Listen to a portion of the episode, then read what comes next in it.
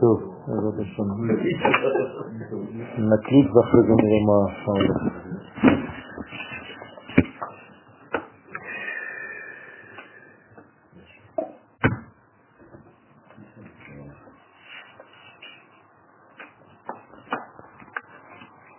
אנחנו בתיקון אה, כ"ד, אה, דף מקורות 2.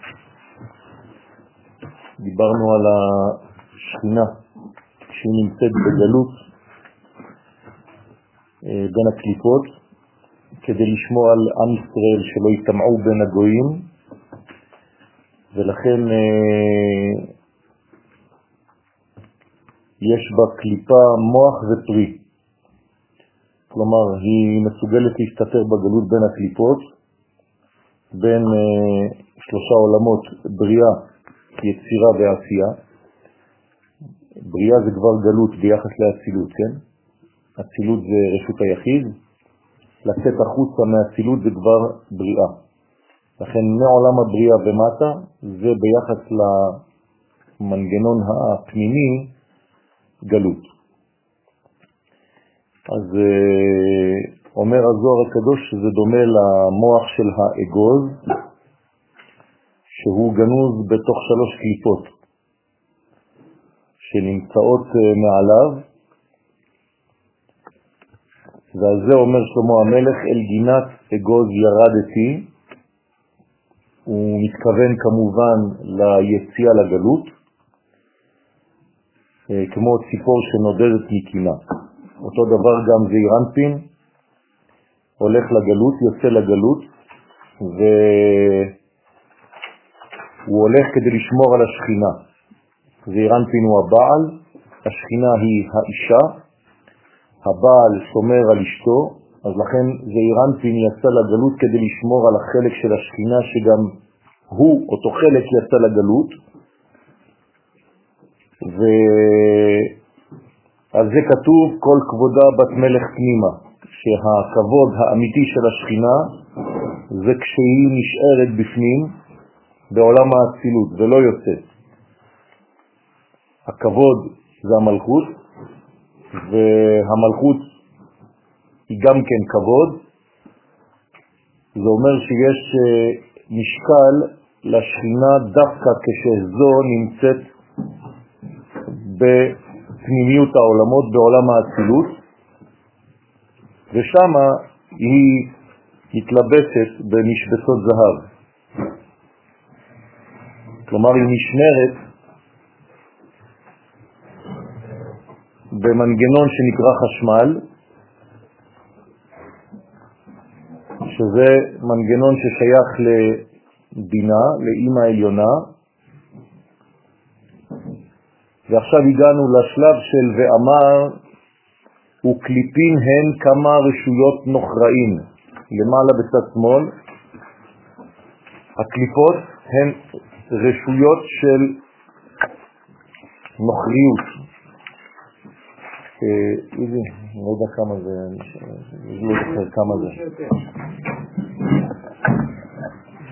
שהשכינה מתלבשת בהם בימות החול. תגיד לי כמה זה יהיו, אז אני צריך לתת לך עוד. אה, 180 נתתי, זה? הבנתי. אז אני חייב לך עוד 10? בסדר. תודה. מתלבשת בימות החול בעולמות ביה כדי לברר מהם את הניצוצות הקדושים. כלומר המלכות יוצאת מעולם האצילות, רגליה יורדות מוות, כשהמלכות יוצאת מעולם האצילות היא אוטומטית כבר בעולם הבריאה. עולם הבריאה ביחס לעולם האצילות זה כבר גלות, זה גלות השכינה. ובשבת מכל ההתפשטת, ובשבת השכינה מתפשטת מכל מיני לבושי הקליפות, כלומר היא חוזרת לעולם האצילות, שבת זה עולם האצילות, היא חוזרת פנימה, היא נכנסת, ולכן יש שמירה, יש גם תחום שבת ששומר את הרגליים של השכינה שלא יהיה חלק ממנה שנשאר בחוץ. מה עם הכיפות? הכיפות נשארה או... לא, היא הולכת בשבוע כדי לברר ניצוצות, ובשבת היא חוזרת לבית. כל שבת זה כמו גאולה, כל השבוע זה כמו גלות. במוצאי שבת השכינה יוצאת לגלות והיא חוזרת למצב של הגאולה בערב שבת הבאה. בשבת אין קליפות, יש את כל הניצוצות שביררנו, שהשכינה בררה מהקליפות, היא מעלה את הניצוצות ששייכים לקודש ומחזירה אותם לגבול של הקודש בעולם האצילות. בסדר? אז בשבת, כל שבת בעצם, יש יותר ויותר ניצוצות בתחום של הקודש, משבת שעברה. זאת אומרת, אנחנו רק עולים וממלאים יותר ויותר את התחום של הקדושה בניצוצות ששייכים לקדושה. כלומר, יש הכרח של היציאה לגלות לצורך הבירור הזה. אי אפשר אחרת. זה, זה נקרא מצב אונתולוגי, כלומר הכרח המציאות, שהקדוש ברוך הוא ברא מנגנון כזה של יציאה לגלות כדי לעשות בירורים בניצוצות של הקודש. אז יש את דיני הבריאה גלויות? יצירות גלויות? כן. מוצאי שבת זה כבר גלות. ביחס לשבת זה גאולה. אז השבת נקראת גאולה, גם גאולת העולם תיקרא שבת, וחול זה מלשון, אה, כן, חולין, זה בעצם מצב גלותי שצריך לעשות בו עבודה. בשביל מה קיימים אותם ימים? כדי לעשות שם ברורים. אז באותם הבירורים צריך לקלוט. ביומות השבוע צריך להתלבש בבגדים כהים. ככה אומרים לנו חז"ל, כי הבגדים הכהים קולטים. השחור למשל קולט הכי הרבה. אז בימות השבוע כל הבגדים הכהים קולטים את כל האנרגיות, ובשבת הפוך, אסור להתלבש בשחור, צריך להתלבש בלבן כדי להשקיע חזרה את כל מה שקיבלנו. המערכת הזה משפיעה על הזמן גם? המה? המערכת הזה. הזאת. הזאת, אה, זה משפיע על הזמן? הזמן משפיע עליה. לא. גם היא, אנחנו הולכים משבת לשבת. נכון, כי, כי, כי, כי עוד מעט אנחנו הולכים ליום שכולו שבת. כלומר, מרוב הבירורים כבר לא יהיו כבר, אין כבר בירורים. הגוף זה הכלי שממנו צריך לברר, הוא כבר ריק. עוד מעט הוא כבר ריק. אז אנחנו עכשיו נכנסים למערכת שכולה שבת. אז זה לא מערכת הכרחית. אם רואים התהליך, של התהליך דווקא זה להגיע למצב הזה של להישאר בלי יציאה לחיצונים, לגלות, אז דווקא, למשל רבי שמעון, שמו שבת. כן. אז זה מה שנותן את הלימוד הזה, להישאר בתחום של השבת. לא, אי אפשר להישאר בתחום של השבת, צריך להגיע לתחום של השבת. אבל בריאת העולם, מה זה? בריאת גלות. כל הבריאה זה בריאת גלות. הקדוש ברוך הוא בעצמו הוא גאולה, הוא ברא גלות, יוצר אור ובורא רע. אז כל המציאות שלנו, אתה נולד לגלות. עצם זה שיצאת מהבטן של אימא זה כבר גלות. אז אתה נמצא בעולם גלותי, אתה חייב לחזור, זה עבודה. אם היינו כבר נולדים בשלמות, אז אין מה לעשות בכלל. לכן גם אדם הראשון צריך להיכנס לגן עדן בשבת, צריך להגיע לשבת. אם הוא חוטא בדרך לשבת, אז הוא חטא בתוך הגלות, במקום להגיע לגאולה. וזה בגלל זה אנחנו כולנו נמצאים ביום שישי אחד גדול, כמו אדם הראשון, שבתוך אותו יום שישי הוא חטא, ובאותו יום שישי הוא עשה תשובה, בתוך אותו יום שישי, הכל, הכל, הכל קרה שם, כן? זה ראש השנה. וכל זה כדי להגיע לשבת של היקום. אז אנחנו חייבים את הגלות הזאת, זה הכרח. בלי זה אין עבודה לאדם, אין שותפות. אז זאת אומרת את השבת לפני זה שיצא לגלות? נכון, נכון, הבחינה שלפני הבריאה היא גאולה, אבל היא גאולה בלי שנעשה שום דבר. השבת שאחרי היא גאולה, אבל כאן אנחנו כבר עשינו שותפות, כי בין שתי השבתות היה מצב של חולין, מצב של יציאה. המוות בגלות או גאולה? המוות זה וגלות, תלוי באיזה תחום, כן? זה גלות ביחס למציאות האופטימלית, שאסור בכלל למות, והמוות בעצמו מורה על חולשה, אבל מצד שני הוא גואל באופן פרטני אה, חלק מהעלייה, כן? כלומר, אנחנו בעלייה מתמדת, וגם המוות הוא חלק מאותה עלייה, בינתיים, עד שכל המנגנון הזה יהפוך להיות מנגנון של חיים, כי השגנו כבר, בלענו כבר את המוות, הנצח ניצח. אז יש כאן תהליך, התהליך הוא הכרחי, זה מה שאנחנו אומרים כאן. בלי תהליך אין גאולה. גאולה זה לא דבר מיידי, זה תהליך. וזה נקרא כמעט כמעט. כך היא גאולתם של ישראל. כשהגמרא מספרת על גאולת ישראל בתלמוד ירושלמי, היא מדברת על לילה, כן? וללכת אל כיוון הבוקר. כלומר, הגמרא אומרת לנו שזה דבר הכרחי. כשיעקב יוצא מארץ ישראל, הוא הולך לעשות ברורים. הקדוש ברוך הוא מבקש ממנו לצאת לעשות ברורים. אז זה הוא קיבל אישור מפורש מיעקב. נו, מי זה יעקב? זה אנחנו. אבל זה לא היה פשוט לו לצאת. לא אמרתי שזה פשוט. אה, לא אמרתי שזה פשוט. בטוח עד הרגע האחרון. נכון. אה, יש כזה אה, אה, עבודה רצינית, קושי גדול, מצב אה, לא נורמלי, מחלה, הכל, אבל זה הכרחי, אין מה לעשות. בסוף חזר, קיבל את שמו ישראל. כן. נכון. זה אומר שעם ישראל, מעשה אבות, סימן לבנים, כל מה שקרה אצל יעקב יקרה אצל הילדים. זאת אומרת, אנחנו נצא ונחזור. זה בדיוק מה שקורה. ואמר וכי וכליפין הן כמה רשויות נוכראים. הקליפות הן כמה רשויות נוכריות שהשכינה מתלבשת בהן בימות החול, בעולמות בריאה, יצירה ועשייה. העולמות האלה קיימים, נכון? בשביל מה?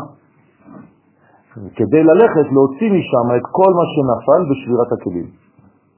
אם לא נעשה את זה, מי, מי יעלה את כל הדברים האלה? אז כל הניצוצות האלה יישארו בחוץ, וזה עוד יותר מסוכן, למה? כי אותם כוחות נותנים אוכל לקליפות, אז צריך לצאת לשם כדי להחזיר אותם, כדי לברר מהם את הניצוצות הקדושות. ובשבת מקולה התפשטת, ובשבת השכינה מתפשטת מכל מיני לבושי הקליפות, כי אין בירור הניצוצות בשבת מן עולמות בריאה, יצירה ועשייה. בשבת אסור לנו לעשות בירורים, נכון? זה הלכה. אז אותו דבר. כל מה שקשור לבירור לא שייך לשבת. בשבת אין בירורים, בשבת יש כבר מנוחה מאותם בירורים. לכן לא מבקשים אפילו את הצרכים בשבת. כאילו הכל כבר מוכן, הכל כבר בתוך עולם האצילות. וצריך להרגיש בעולם האצילות בשבת. אסור להרגיש בחוץ בשבת. מי שמרגיש בחוץ בשבת או חי מבחינה חיצונית בשבת, הוא הופך את השבת לחול. אז זה נקרא לחלל. מה זה לחלל? זה להפוך את הקודש לחול. אז הוא לא חי את השבת שלו. גם בזמן שהוא באצילות, הוא נמצא בבריאה, יצירה ועשייה. אז הוא יצא מתחום שבת חד ושלום, זה נקרא חילל. לכן, מה קורה בשבת? והתלבשת בלבושים שפיראים, שפירן. מתלבשת בלבושים יפים באצילות. דהיינו בלבושי מלכות הנקראים לבושי שבת. אז בשבת יש לבושים מיוחדים שהם בגוון של עולם האצילות. בעולם האצילות אין צבעים, יש שקוף, והשקוף זה לבן בעולמנו. ולכן בעולם האצילות צריך להיות בלבן. וזה סוד ארבע אותיות שם הוויה, ארבעה בגדים לבנים לפחות. וזה הסוד של השבת, שזה עולם האצילות, וגם שלובשים את אותם בגדים אחרי המקווה ביום שישי לקראת שבת, עוד בזמן שלובשים את הבגדים צריך לכוון, כן, על השם הקדוש של הלבושים המיוחדים האלה. והכוונה היא זוהר וי' א' ל' בסוף. וכן צריכים ישראל לטאטה, גם ישראל למטה, עושים, אותו דבר. צריכים ישראל למטה בעולם הזה, להתחדשה בשבת בלבושים שפירן, להתחדש בשבת בלבושים יפים. כלומר, צריך להכין לבושים ששייכים לשבת. הבן ישחי עליו השלום, הייתה לו, אה, כן, היה לו ארון, בגדים של ימים ספציפיים.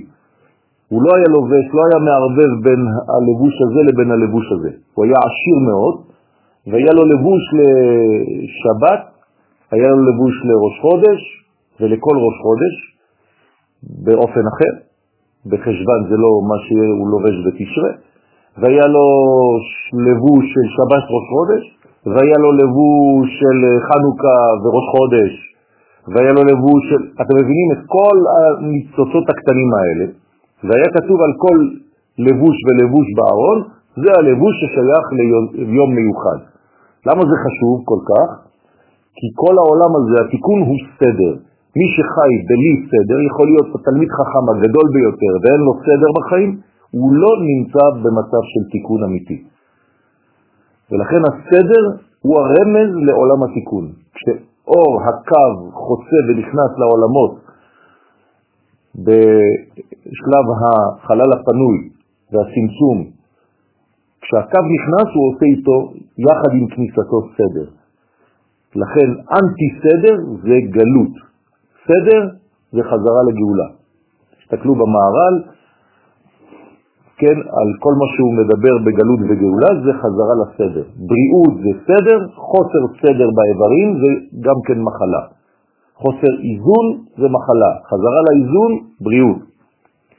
לכן כל העולם שלנו זה פשוט חזרה אחת גדולה לסדר מוחלט, והסדר הוא אלוהי. הקדוש ברוך הוא זה הסדר המוחלט. לכן גם בעולמנו הפרטי צריך לדאוג מאוד להיות מסודר. אם אתם רואים שיש הרבה בלגן, גם בבית, גם ברכב שלכם, גם בבגדים שלכם, גם במה שאתם שמים ולא מוצאים ומחפשים, תדעו לכם שאתם במצב גלותי וצריך לעשות עבודה רצינית גם ברובד הזה, גם בקומה הזאת. כדי להשתתף בשמחת השכינה. לכן צריך לסדר גם את הספרים. מי שלא מסדר ספרים ולא יודע איפה למצוא אותם ולוקח לו כל הזמן 5-10 דקות לחפש ספר, זה גם מראה על גלות. וכן לאט טעמה בשבת מכל מאכלים טובים. לכן בשבת צריך לטעום מכל המאכלים הטובים. כל מה שאפשר לטעום, צריך לטעום. יש סגולה בשבת, לא לפחד על העניין של הפרנסה, ולתת, הקדוש ברוך הוא במרכאות נותן בשביל השבת, מחזיר, הכל. אז בשבת צריך לטעום מהכל. יש בעיה, אתם יודעים שחד ושלום אדם הולך לתת את הדין על כל מה שראה ולא טעם. ככה כתוב בגמרא. זאת אומרת, אם ראית משהו ולא טעמת ורצית מאוד, אתה תיתן דין על זה. למה? כי הקדוש ברוך הוא ברא אותך כדי שתהנה. ואם לא נהנית מהעולם, כן, להנות בהם בני אדם, בריאות טובות. כאילו התנגדת לו. כאילו התנגדת למהלך האלוהי. לכן צריך כמובן בכשרות, כמובן בזמן נכון ובמידה נכונה, גם זה חזרה לסדר. להראות בזה שהשכינה כלולה מכל השפעות טובות. אז בשבת אנחנו צריכים ליהנות מאותן סעודות, כי זה גם כן עניין של גאולה, והיא משפעתם לבניה בני ישראל. מה זה הסעודות של שבת? זה הבירורים של השבוע. הבנתם עכשיו.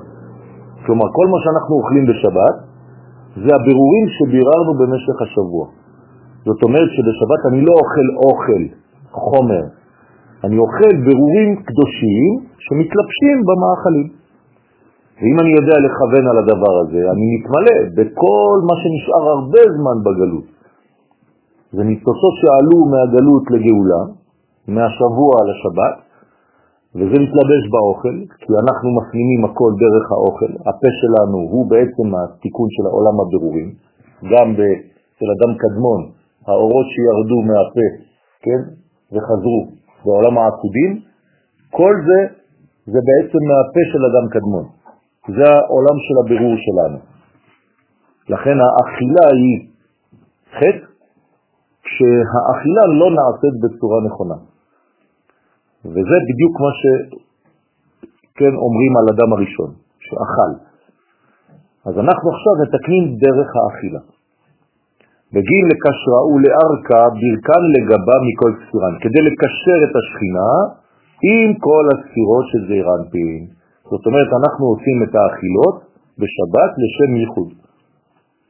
בין הזכר לנקבה, זעיר אנפין ומלכות. ולכן לפני כל אכילה צריך לעשות לשם ייחוד קודשה בריך ושכינתה.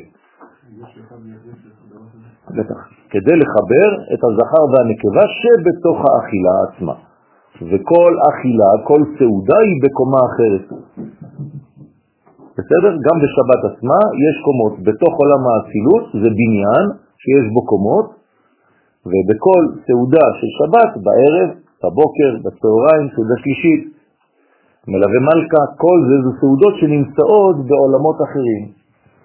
כן, אז מי שאין לו את זה, שיקנה, זה השולחן של הבן ישחי, ואז שם הוא יודע בדיוק באיזו סעודה הוא נמצא, ואילו ברורים הוא צריך לעשות, כלומר, על אילו ברורים מדובר. הוא לא עושה ברורים בשבת, אבל הוא יודע מאיפה זה בא. מה הוא אוכל עכשיו? כדי שכולם יריקו וישפיעו אליה שפע ברכות עד בלידי. עכשיו, למה צריך לאכול בשבת? כן, כדי לעשות את התיקון הזה, כדי להכניס, להפנים. אנחנו מפנימים את הרעיונות האלה דרך האוכל, ואז זה הופך להיות חלק ממני. זה שנקרא שברא אלוהים לעשות? כן? כן, לעשות זה כל הבירורים, זה כל הירידה לגלות, כל זה נקרא לעשות, כדי לעלות בשבת. אז עכשיו הגיע הזמן הכניסת שבת בעולם, לכן עם ישראל צריך עכשיו לחזור. הבירורים כבר נגמרו, כן, כל אה, גדולי ישראל אומרים לנו את זה, אז אם הם נגמרו, אז צריך לחזור למקום שממנו אסור כבר לצאת. אז עכשיו אנחנו במצב של ליקוץ אחרון של כל המדרגות האלה, ובעזרת השם להיות בנויים עכשיו מכל הליקוטים האלה. אנחנו אמורים להיות הרבה יותר חזקים היום מאי פעם, כי מה עשינו? ליקטנו את כל הניצוצות של הגויים, אצלם היינו, ועכשיו אנחנו בעצם בנויים מכל הניצוצות של ישראל שהיו שם בגלות, בתוך הכלא הזה. עכשיו, הגויים, מה קורה להם? זה מתרוקן, כי הרי עם ישראל עכשיו ליקט את הכל. אם הוא נשאר עכשיו בחוץ כמגמה, אז מה הוא עושה? במקום להחזיר את הניצוצות לעולם האצילות, הוא נשאר עדיין בגלות, אז הוא לא עשה כלום. אז המצב עכשיו הוא מצב שצריך מאוד להיזהר, אני לא מבין בכלל איך, איך אפשר להתיר לבני אדם היום לגור בחוץ לארץ. אני לא מבין איך, איך רבנים יכולים להתיר דבר כזה.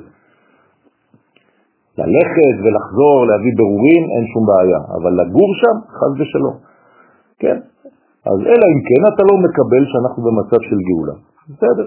אז אם אתה אומר שאנחנו עדיין במצב של גלות, כנראה שהמנטליות שלך היא גלותית. אז צריך לדעת מתי יש סוויץ', מתי צריך לעבור ממצב למצב. ולמהווה השתקיה מכולהו, כדי שתהיה מושקה, מושקע ומושקט או מושפעת מכל שפע הספירות. אז מה אנחנו הופכים להיות בשבת? אנחנו בעצמנו, הגוף שלנו, הנפש שלנו, הכל, צדיק אוכל לטוב נפשו, אז אנחנו הופכים להיות כל הבירורים האלה שביררנו, אנחנו עכשיו מחודשים בהם. אני הבירורים, הבירורים זה אני. לכן אני חייב להיות יותר חזק. כל שבת אני צריך להיות יותר חזק מהשבת שעברה, כי יש יותר בירורים. אני בנוי מעוד יותר ליקוטי ניצוצות שביררתי במשך השבוע. וכל השבוע אני צריך לכוון על זה, שאני עכשיו במצב של גלות, יחסית, גם אם אני עכשיו במצב של גאולה, בתוך המצב של הגאולה יש עוד מצב של גלויות קטנות, שצריך עוד ועוד ועוד. הבירורים הם לא רק מרע לטוב, הם גם מטוב לטוב יותר. בסדר? ואמר עוד, וצריך לקיים הבא עונג, ולכן בשבת יש מדרגה חדשה, מושג חדש שנקרא עונג, לא רק שמחה. ואומרים לנו חכמים שהעונג זה הפך מנגע. אז זה לא סתם משחק מילים. מה זה אומר? זה אומר שהפכת את הנגע שירדת אליו, לקחת את הניצוצות מהנגע והפכת את זה לעונג. עכשיו, מה זה אומר? זה אומר שפשוט עניין של סדר, עוד פעם. הרי זה סדר אותיות. נגע זה נון לפני, ג' עין. אומרים לך, תחזיר את הנון למקום שלה, באמצע, וזה יהפוך מנגע לעונג. מה עשיתי? מה זה משחק? אה, כן, זה כמו פאזל. אם אתה יודע לסדר את האותיות בקצב הנכון, בסדר הנכון, הפכת מנגע לעונג. מה זה כל כך פשוט? כן, באותיות זה פשוט, אבל בחיים אתה צריך להבין מה זה אומר עכשיו להכניס את הנון שלי בין העין לבין הגימל. אתם מבינים מה זה הלימוד? ולכן צריך להפוך את הדברים. עכשיו מה עשיתי? זה אותן אותיות, זה שלוש אותיות, זה סך הכל, כן, אבל לפי סדר. בלי סדר גלות, נגע, עם סדר גאולה, עונג. נגע זה כמו נוגה? לא, נוגה זה, זה, זה, זה, זה משהו אחר, זה עם הל, לא, קשור. נוגה זה אור, גם אם זה קליפה זה אור. נגע, חז ושלום, זה נגע צרת, נגע זה מדרגה קשה של קליפה, ולכן צריך להפוך אותה לעונג. איך אני אם נגעים במשך השבוע? מה ה-DNA שלהם? כל, כל השבוע של כל השבוע, כשיש חוסר סדר במה שאתה עושה, אוקיי, אז זה כבר נגע. אז במשך השבוע אני צריך לחפש בלאגן? אתה לא צריך לחפש, הוא נמצא, אל תדאג. יש מספיק, אל תחפש יותר מדי. ואתה צריך להחזיר אותו לסדר. בסדר? בסדר, בדיוק. מה? שמעתי שכאילו נגע זה הודעה לאדם שאור החוכמה לא לא נמצא אצלו. נכון. כאילו. נכון, הן הן הערה על המסך האחרון. בסדר? זה זה כמו מלכות ש- שאין לה אור כבר. בוודאי. זה זה שיא הקליפה שמראה שאין לך אור. עונג זה חזרה של האור. זה תכלית טובה, כי בגלל שאין את אור החוכמה, אז. כלומר, גם הנגעים, גם הגלות, זה מצבים הכרחיים כדי להראות לי כמה אני חולה. עכשיו, איך אני צריך לראות אם אני בריא או חולה? אז זה מה שעכשיו דניאל אומר. אם אני מרגיש טוב בגלות, כלומר אני חולה, ממש חולה. זה העניין. ואם אני מרגיש כאב, אז אני בריא. לכן צריך להרגיש כאב כשאתה יוצא, כשאתה נמצא בגלות. מי שנמצא בגלות והוא משלים עם המצב הזה וכיף לו, אז הוא חולה ממש, הוא חולה נפש. כן? וזה, על זה צריך אה, רפואה שלמה. וצריך לקיים בעונג, וצריך לקיים בשבת בשביל השכינה מצוות עונג. וקראת לשבת עונג. אתה צריך לעשות עבודה. זה לא מצב נתון. נכנסת לשבת, העונג מגיע. לא. אתה צריך לעשות פעולה. אתה צריך למקם את הדבר הזה ולקרוא לו. בסדר? אז זה, וקראת לשבת עונג, כך אומר ישעיה הנביא. דאי הוא צדיק דנפיק מעדן, כי העונג נמשך מיסוד דזעירנפין היוצא מעדן. אז קודם כל, העונג הוא ספירת היסוד. ומאיפה הוא יוצא? מעדן, מהחוכמה. כן, זה החוכמה. זאת אומרת שעדן זה ד' במקום ג'. בסדר? כלומר, אם אני יוצא מהעדן, ירדתי מהד' לג'. אז יש לי עונג. בסדר? דאי היא בינה, אז מאיפה זה? זה יסוד של הבינה. על מה דעתה? עולם הבא. שעדן הוא בינה, כן? הנקרא עולם הבא. רוצה לומר כי היסוד הזעירנטי מקבל הערות וכללות חמישה חסדים היוצאים מיסוד דאימה. אז יסוד דאימה נכנס לגרון של זעירנטי, ומשם בעצם יש את המדרגה הזאת שנקראת עונג, כדי להשקות את הגן. כן, אז במקומות אחרים עדן זה חוכמה, נהר זה בינה יוצא מעדן חוכמה, אבל זה אותו דבר. כן, לא לפחד, בינה וחוכמה הם תמיד לא מתפרשים, הם אחד בתוך השני. לכן לפעמים אומרים בינה, אבל תדעו שתמיד החוכמה מאירה בתוך הבינה. וכל זה כדי להשקות את הגן, מי זה הגן? המלכות. בסדר? המלכות התחתונה, כן? הכל נשמע בית פרעה. כן, נכון. ובסופו של דבר זה צריך להגיע לעולם של הקליפות. כלומר, אם הגאולה לא נגעה אפילו בבית של פרעה, בחלק הכי נמוך של המציאות, זה עדיין לא גאולה שלמה. לכן כתוב, וידעו מצרים כי אני השם. לא בני ישראל, בני ישראל זה לא חידוש, הם רק מתווכים. אני רוצה שהגאולה תגיע עד למדרגות שנקראות מצרים. אז איך עושים את זה? אז זה שתי שיטות, או להיות בחוץ, בגלות ולהעיר שם, זה מה שחשב יוסף בהתחלה, ואחרי זה הוא הבין את הטעות שלו, והוא אמר לא להשאיר אותו שם במצרים, הוא שינה את השיטה שלו, כן, ולחזור לארץ ישראל, או להיות בארץ.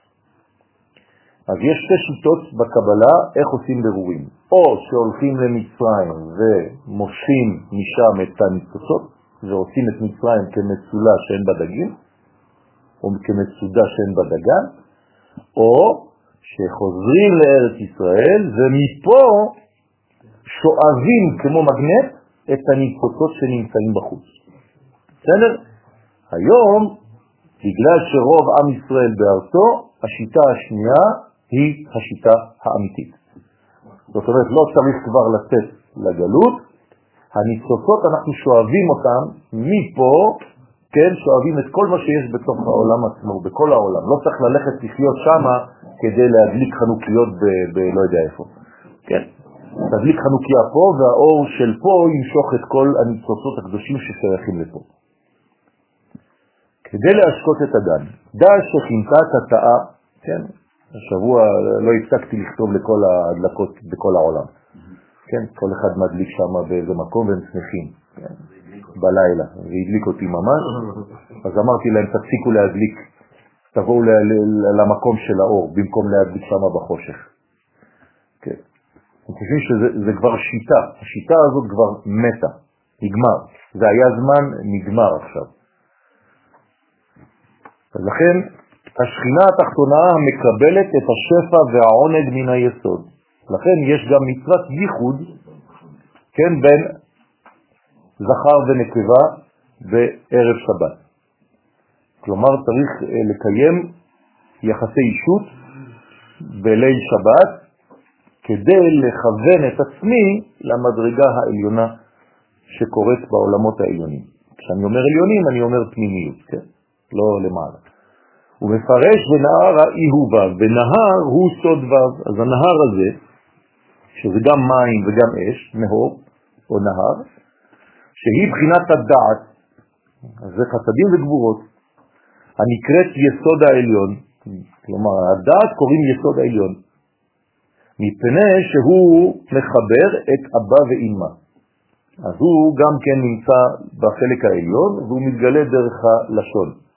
הלשון הוא גם יסוד, יסוד של הפה, יסוד שבמלכות. כל מילה שיוצאת היא יוצאת דרך זיווגים, נכון? אני מכה עם הלשון שלי בחך ובגרון, ואז יוצאים מילים. כן? מאיפה יוצאות המילים? מהזיווג הזה, זה הכאה. אדם שלא מזיז את הלשון שלו, לא יכול לדבר. הדיבור שלו משותק, כי היסוד שלו לא פועל. כלומר, כל דבר נולד מזיווג. אז זה היסוד העליון. הוא נקרא דעת, כי הדיבור זה לא יוצא מהפה, הוא רק מתגלה מהפה. הדיבור הוא רוח ממללה, הוא יוצא מהחוכמה והבינה. אותו דבר למטה, יש לך נצח והוד ויסוד תחתון, ושם יוצאים גם כן תולדות. וזה חיבור אבא ואמא, זכר ונקבה. ונפיק מין יודקה, לכן זה יוצא מיודקה, חוכמה ובינה. יוצא עם השפע מיודקה שהם אבא ואמא. ואזיל חמש מאה שנים דאינון חמש ספירה. והחסדים מן הדעת הולכים ומתפשטים חמש מאות שנה. מה זה חמש מאות שנה? חמש ספירות, שנה בגמטריה ספירה, כפול מאה. שהם סוד חמש ספירות. איזה חמש ספירות? על מה מדובר? על אילו ספירות? חסד, גבורה, תפארת, נצח והוד. כל זה זה נקרא חמישה חסדים. זה זעירנטים, שכל אחת כלולה ממאה, זה נקרא 500 שנות אור. ומטה לצדיק והערתם מגעת ונכללת ביסוד זעירנטין. כלומר, היסוד כלול מאותם חמישה חסדים, לכן הוא נקרא למד. כף למד בגמטריה 50, כל אחת כלולה מ-10, 50 כפול 10, 500. הנקרא צדיק, לכן הוא נקרא צדיק. תשימו לב, היסוד נקרא קול, קול זה 50. מי נקרא 50? בינה. 50 שערי בינה. זאת אומרת, איפה הבינה מתגלה? רק דרך היסוד. אם הבינה לא עוברת דרך היסוד, אין מלכות. תשכחו מהמלכות. וכל זה כדי לעבור דרך היסוד, שהוא סוף הצינור, סוף הנהר, סוף הוו, סיום הוו, כדי להגיע אל הגן, המלכות. המלכות היא כבר יהודה. בפרשת השבת שלנו זה יוסף ויהודה. כשיהודה מבין שהמלכות עכשיו משתוקקת לקבל את הזכר, אז יהודה ניגש. והוא אומר ליוסף, אני עכשיו הבנתי שבלעדיך אני לא יכול לקבל כלום. עד עכשיו מכרנו אותך, עכשיו אני עושה תשובה. אני יודע שאתה צריך להיות בתוכי, כי היסוד בתוך המלכות. אז הוא אומר לו, בי אדוני. להשקעה מיני גינתא דאי ה. כל זה כדי להשקות מהם את הגן, שהיא השכינה סוד האחרונה דשם הוויה. כל הזמן צריך לדאוג להשקות, כל הזמן להשקות. מי שדואג לצמחים שלו בגינה, כן, זה אותו דבר. צריך לדאוג כל הזמן שלא תתייבש. אם הארץ מתייבשת, עכשיו לא יורד גשם, צריך להתפלל חזק מאוד, זה אומר שיש משהו שאנחנו לא עושים כמו שצריך. משהו דפוק ביסוד שלנו, במעבר שלנו. אז יורד גשם, אני אגלה לכם סוד, יורד גשם אבל הוא לא מגיע לארץ, הוא לא מגיע לאדמה. הוא מתעדה לפני שהמים מגיעים לאדמה, בגלל החום. אז צריך לעשות תיקון לזה. התיקון הזה הוא אצלנו. אז בעזרת השם צריך השבת הזאת, כן, לעשות עבודה רצינית בדבר הזה. וכשאתם אומרים משיב הרוח ומוריד הגשם, זה לא בגלל שזה חורף או קיץ, רק עברת משמאל לימין בסידור. כן, צריך להבין מה אתה עושה, צריך להבין שזה עכשיו מדרגה, ואם אתה לא עושה את זה, זה לא יבוא לבד. לכן זה האחרונה, צריך לדאוג להשקיה של ארץ ישראל. דהיינו להשפיעם את השכינה בשעת הייחוד. וכל זה זה בסין שלום. סין שלום זה תחת סימן היסוד, נכון? כשאתם אומרים סין שלום, מה הספירה הדומיננטית שם? הוויה בניקוד שורוק, שורוק כן? לא, לא שורוק של השלושה, של השלוש נקודות מתחת, אלא מלאפום, כן? מלאפום של האשכנזים, ו' נקודה בצד שמאל. אז י' כו' ככזה. זה צריך לכוון בשים שלום, טובה וברכה. חיים חן וחסד, על, כן, ורחמים, כל זה זה שמה. ועל כן יעזוב איש את אביו ואת אמו, כלומר איש זה זעירנטין, צריך לעזוב את אבא ואמא, חוכמה ובינה, ודבק ואשתו, כדי להיות מחובר למלכות. אם אתה לא עוזב את אבא ואמא, בחיים לא תוכל להתייחס לאשתך. אנשים שלא יודעים לעזוב את אבא ואמא, בגלל כל מיני דברים, הם לא יכולים להיות דבוקים באישה כמו שצריך, כי הם עדיין בתוך הקונחייה של אבא ואמא. הם לא יצאו מהמדרגה הזאת, ולכן הם כלואים בתוך אבא ואמא שלהם. סכנה מאוד גדולה. זה מה שעשה האדם הראשון. האדם הראשון לא היה לו אבא ואמא. לא, הוא נברא, הוא לא נולד. אז אבא ואמא שלו זה חוכמה ובינה. כן, ממש, באופן אמיתי. אז בכל זאת צריך לעזוב, מה זה לעזוב? זה לא לעזוב אותם, בדיוק. זה ללכת עם. עזוב תעזוב, עמו. כלומר, אני לוקח את אבא ואימא ואני נכנס לאשתי. צריך להבין מה זה אומר, כן?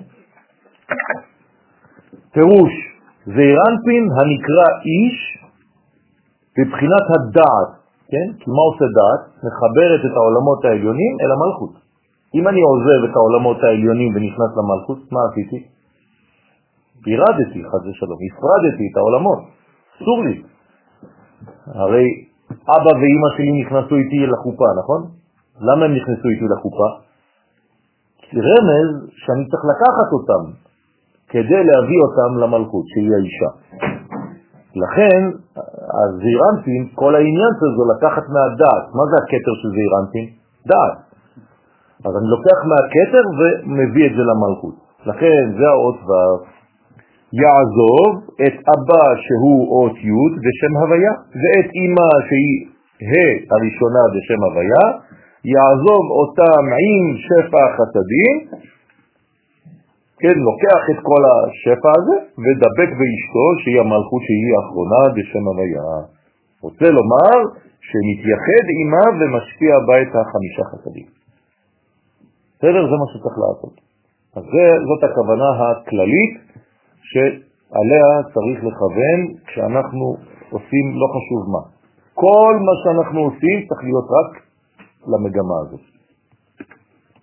לדאוג לשכינה, לא לדאוג לדרך בלבד, אלא לדאוג למטרה, ולהשתמש בדרך נכונה כדי להגיע למטרה בצורה הכי טובה שאפשר. להבין את המאמר הבא, בעזרת השם נקדים לבאר מה שכתוב בזוהר, פרשת פנחס, כי האגוז יש לו ארבע קליפות. קליפה ראשונה היא נקראת קליפה ירוקה, מתייבשת ונופלת. קליפה שנייה, קליפה קשה, כשהיא נשברת. קליפה שלישית, האוויר החשוך שבתוך קליפת האגוז, כי כשאתה בתוך האגוז אתה לא רואה כלום. בכל פרי, בכל מקום, בלי אור אין צבע, אתם יודעים את זה. צבע זה לא חומר. אין, אין חומר בצבע, זה לא קיים. תכניס את הסוודר הזה בתוך חדר שחור, אין כלום. אתם חושבים שהחומר צבוע, נכון? זה לא נכון, זה לא קיים בכלל. אתם יכולים להאמין לי, זה המקצוע שלי. אז למה אתה רואה צבעים? לפי מה שמשתקף, כלומר הצבע שהוא דוחה זה מה שאתה תראה. הוא קולט את כל הצבעים חוץ מהצבע הזה. לכן זה מה שחוזר אליך. אבל אם אין אור, אין צבעים. כלומר, איזה צבע יש בתוך אבטיח? אין. הכל שחור. כשאתה פותח את האבטיח מתגלה האדום. כלומר, לא היה אדום לפני שהאבטיח בחוץ. תבינו. אני יודע שזה קשה לתפוס, תבינו את זה. אז אותו דבר פה, אומר שבתוך הקליפה זה חושך, אוויר חשוב. ודלת הקליפה הרביעית, שהיא קליפה דקה דבוקה בפרי עצמו של האגוז. עכשיו, כל זה, זה צריך להבין שבכל מדרגה ומדרגה יש את הקליפה שלה. זה אומר שבכל דבר בחיים שלי יש בירור לפי אותה קומה. אז יש ברורים שהם נקראים קליפה ירוקה, שצריך לייבש אותה כדי שהיא תיפול. יש ברורים יותר נמוכים, שזה קליפה שצריך לשבור אותה. יש קליפה שזה חושך שצריך לגלות שם אור, ויש קליפה שהיא דקה מאוד, כי בסוף התהליך אתה כבר לא רואה. ואתה יכול גם לאכול אותה אפילו עם הפרי. כן, זהו, זה, צחצוח החפתים. חפתים, חפתים של בוטון מושט. וצרפתית זה קצת ארוך.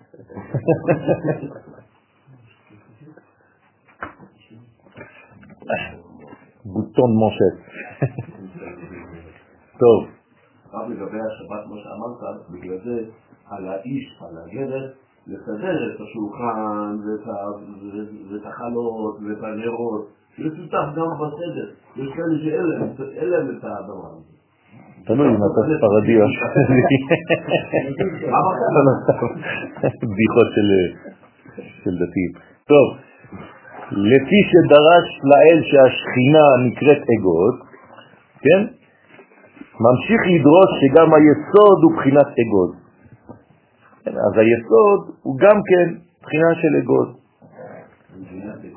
נכון. ואומר, וכן ברית מילה היא כגבנה דאגוז, וכן ברית מילה היא כאין האגוז. כלומר, המושג אגוז הוא מושג שהוא כולל הכל. הסברתי לכם שא' של אגוז זה הכתר, ג' של אגוז זה ג' ראשונות, ו' של אגוז זה זעירנפית, וז' זה בחינה שביעית, מלכות. אז המילה אגוז זה בעצם כל הספירות. אז יש לברית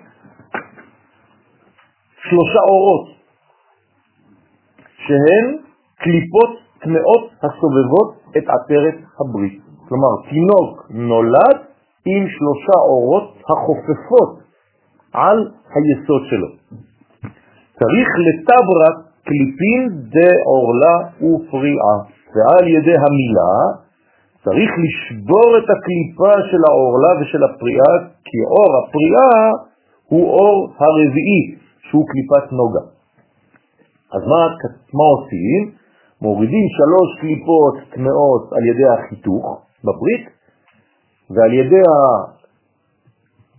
הקריאה והפריאה מגלים את העצרת היסוד, שזה בעצם הקליפה הרביעית שנקראת קליפת נוגה, אז צריך להחזיר אותה אחורה. ולעברה לון מתאמן וצריך להעביר ולהחריט על ידי המילה והפריאה את כל הקליפות משם. זה גם לא נגמר, אחרי זה יש גם עטופי דמה, צריך למצוץ את הדם שנמצא שם כדי להזרים את החלק ש... של הקליפה שנשאר בפנים, צריך למצוץ אותו, להוציא אותו החוצה, וגם תוך כדי זה למשוך מהראש של התינוק את כל השפע שצריך לרדת במשך כל החיים ולזרום. אז הוא כאילו שואב לפי אותה שאיבה, אז תהיה זרימה לתינוק במשך כל החיים. בגלל זה ישמעאל, בזכות זה הוא עשה תשובה? הוא עשה רק חצי, הוא לא עשה פריאה. כן, כן, נכון, זה נתן לו זכות על ארץ ישראל. זה לא עניין של תשובה, זה נתן לו זכות על ארץ ישראל. התשובה זה בא ממקום אחר, כתורה. נכון, נכון. ולכן יש לו, הייתה לו זכות של 400 שנה על ארץ ישראל, ככה כתוב בזוהר הקדוש. אבל הם כבר אה, מיצו את, ה, את, ה, את הזמן הזה, כן? בזמן הטורקים, ועכשיו אין שום שיטה לא להתבלבל ולא להיכנס לשטויות של החולשה הזאת. אסור לתת שטח, כן? אסור למכור חד ושלום. היום, לא, לא היום, אתמול, התקשרה אליי איזו בחורה שעוסקת בנדל"ן, ואמרה לי שיש לה הצעות לקנות דירות בארץ ישראל בכפול. גויים רוצים לקנות. זה איסור מוחלט בהלכה, רבותיי. אסור תמכור, שנאמר לא תכונן, לא תיתן להם חנייה בארץ, חז ושלום. זה כאילו להחזיר עוד פעם את הקליפה. אז לא צריך לפחד מלדעת איפה הזהות שלנו ומי אנחנו. ולהתגליה מוחה מלגב, יש להם מספיק מדינות, יש 22 מדינות ערביות מסביב, כן? אנחנו לא צריכים. ולגלות את המוח שבפנים שהוא עטרת הברית. בסדר? הם בעצמם, אם, אם תפגשו בני ישמעאל, אז תסבירו להם. הם, הם בעצמם קוראים למקום הזה שאנחנו, כן, אה, קוראים לו אה, לפעמים שלא יודעים מקום המסגד, כן? הם קוראים לזה אל-מקדסה.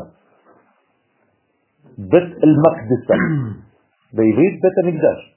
מקום של בית המקדש. יש מישהו מהכפר, ארכיאולוג, כן, כן. מטבע שכתוב גם עם מקדש. כן, כן, אל-מקדש, בית ממקדש. נכון. אז. אז צריך להסביר להם שהם בעצמם קוראים לזה ככה, באסלאם שלהם. שלא יבואו לבלבל את המוח שיש משהו אחר שם. וזה עוד ברית. רבותיי, אנחנו עכשיו נכנסנו למלחמה האחרונה, אתם יודעים, על בניין בית המקדש. לא, לא על ירושלים, נגמר. ירושלים בעזרת השם זהו, זה, זה עכשיו כבר עלינו קומה, עכשיו זה בית מקדש.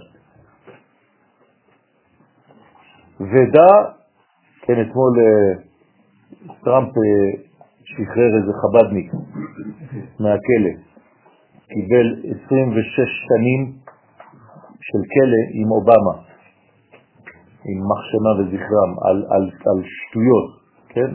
אתמול שחרר אותו 20 שנה לפני. עשו חגיגה בחב"ד שמה, גאולה שלמה.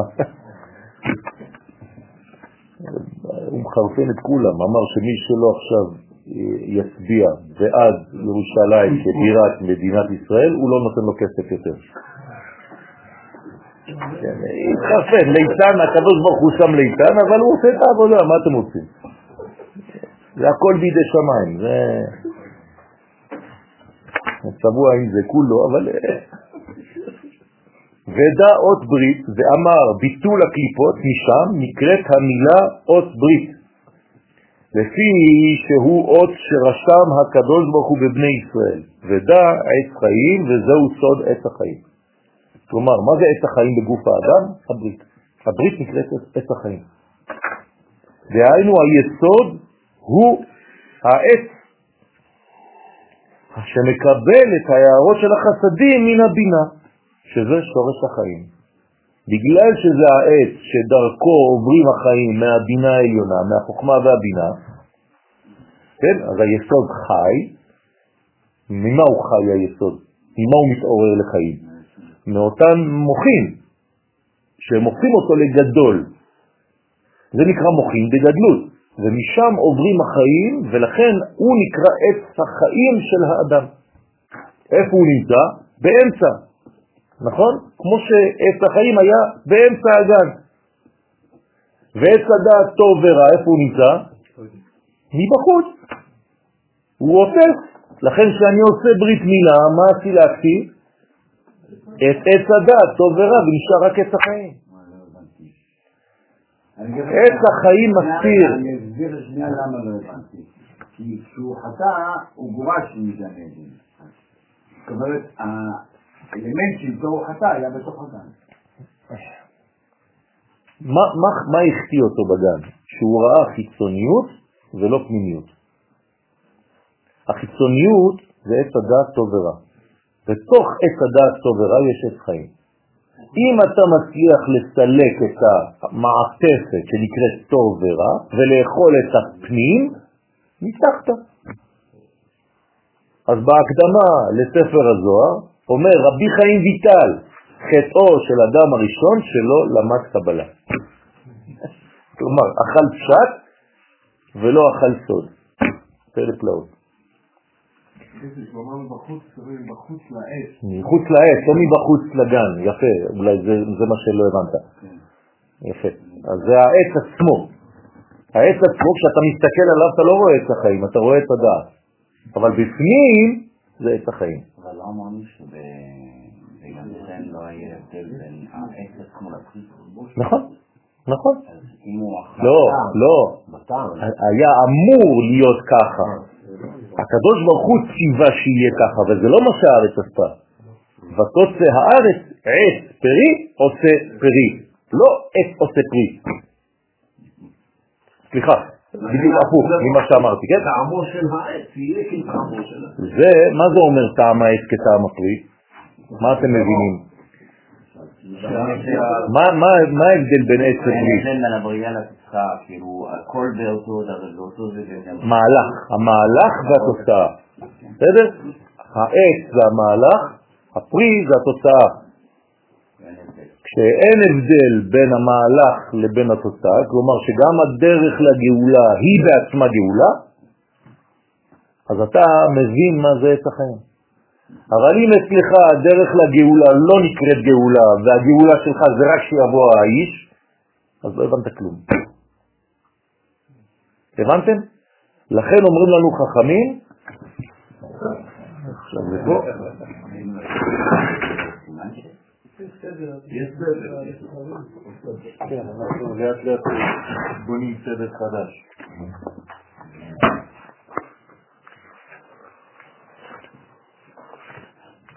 אומר הרב חרל"פ, ערכה של הציפייה לישועה יותר גדול מהערך של הגילוי של הישועה עצמה. כלומר, הדרך לגאולה יותר גדולה מהגאולה אפילו. בסדר? למה? אומר, בגלל שהישועה היא בלתי סופית.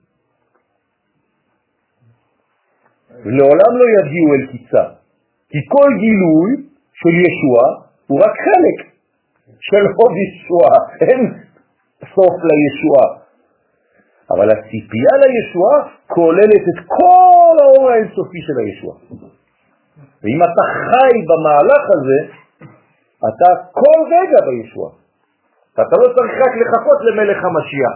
כל עוד ואין מלך המשיח אין גאולה. כפייה. זה כפירה.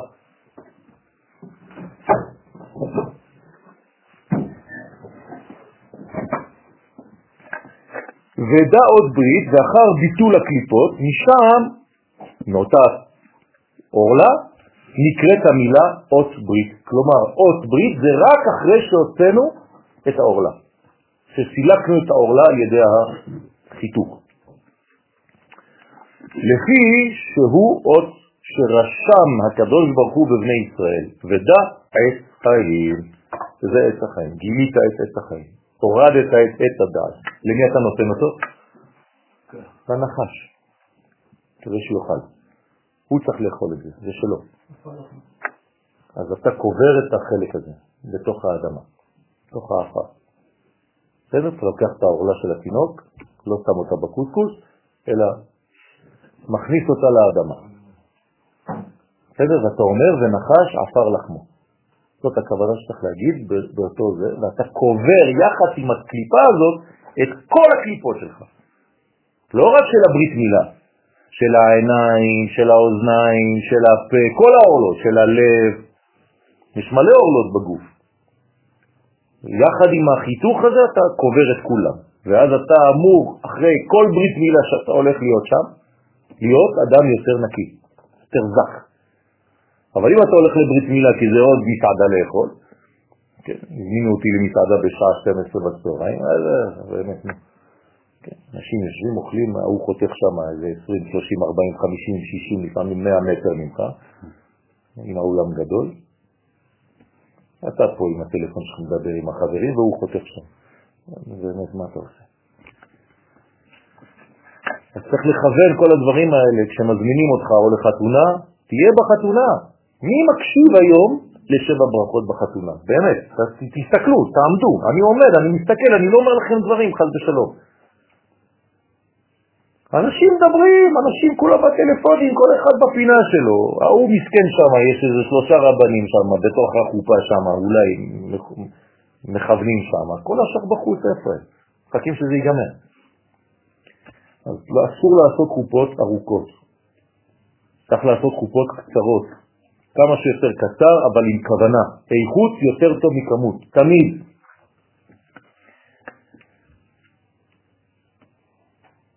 בצרפת זה שעה וחצי חופה.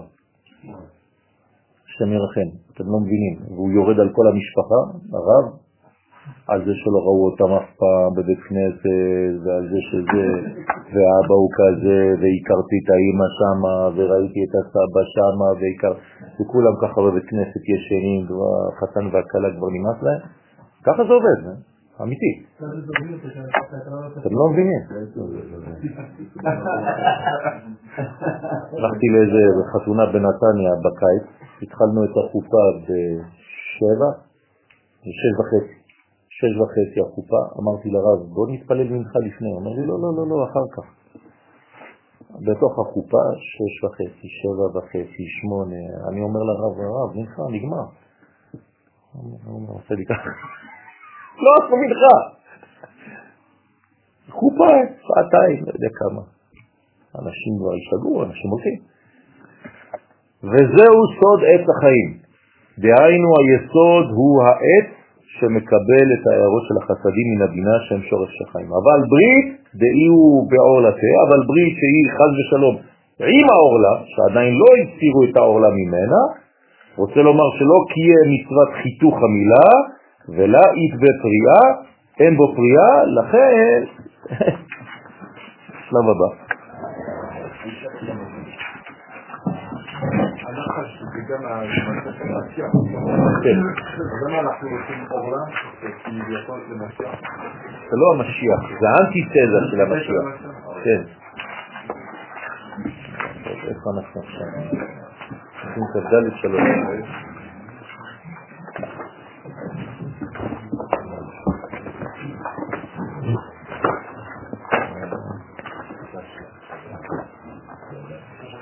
צילומים, צילומים, אה? עשינו ספר שלם.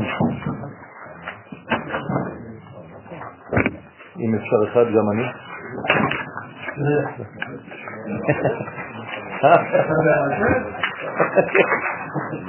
תודה על הכבוד.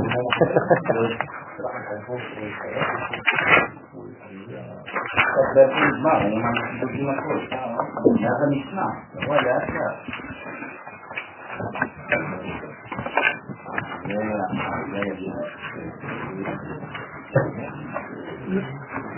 אז חז ושלום, כשאין הסרת העורלה, מה קורה ל- לאדם הזה?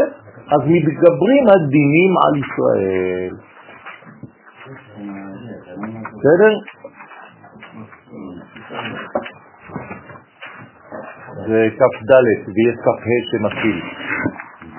אחר כך אני לא יודע מה איפה זה, אבל זה כ"ה. אה? אז יש אה, עלי צמא, איפה זה?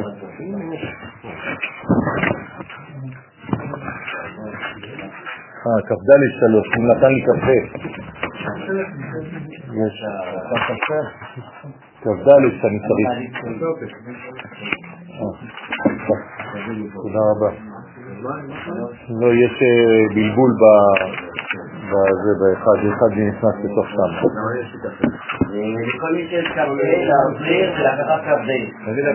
כ"ד שלוש.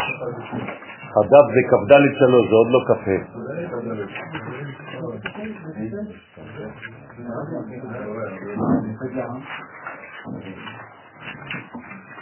האמת שזה זה היה ממש איטים, זה אותו דבר, מי שלא מוריד את ה- את העורלה, זה בדרך, זה בדרך.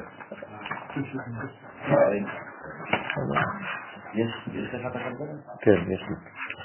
אז עלי תמר, עליו נאמר, ומעץ הדעת טוב ורע, שהוא קליפת נוגה, שהיא קליפה רביעית, לא תאכל ממנו.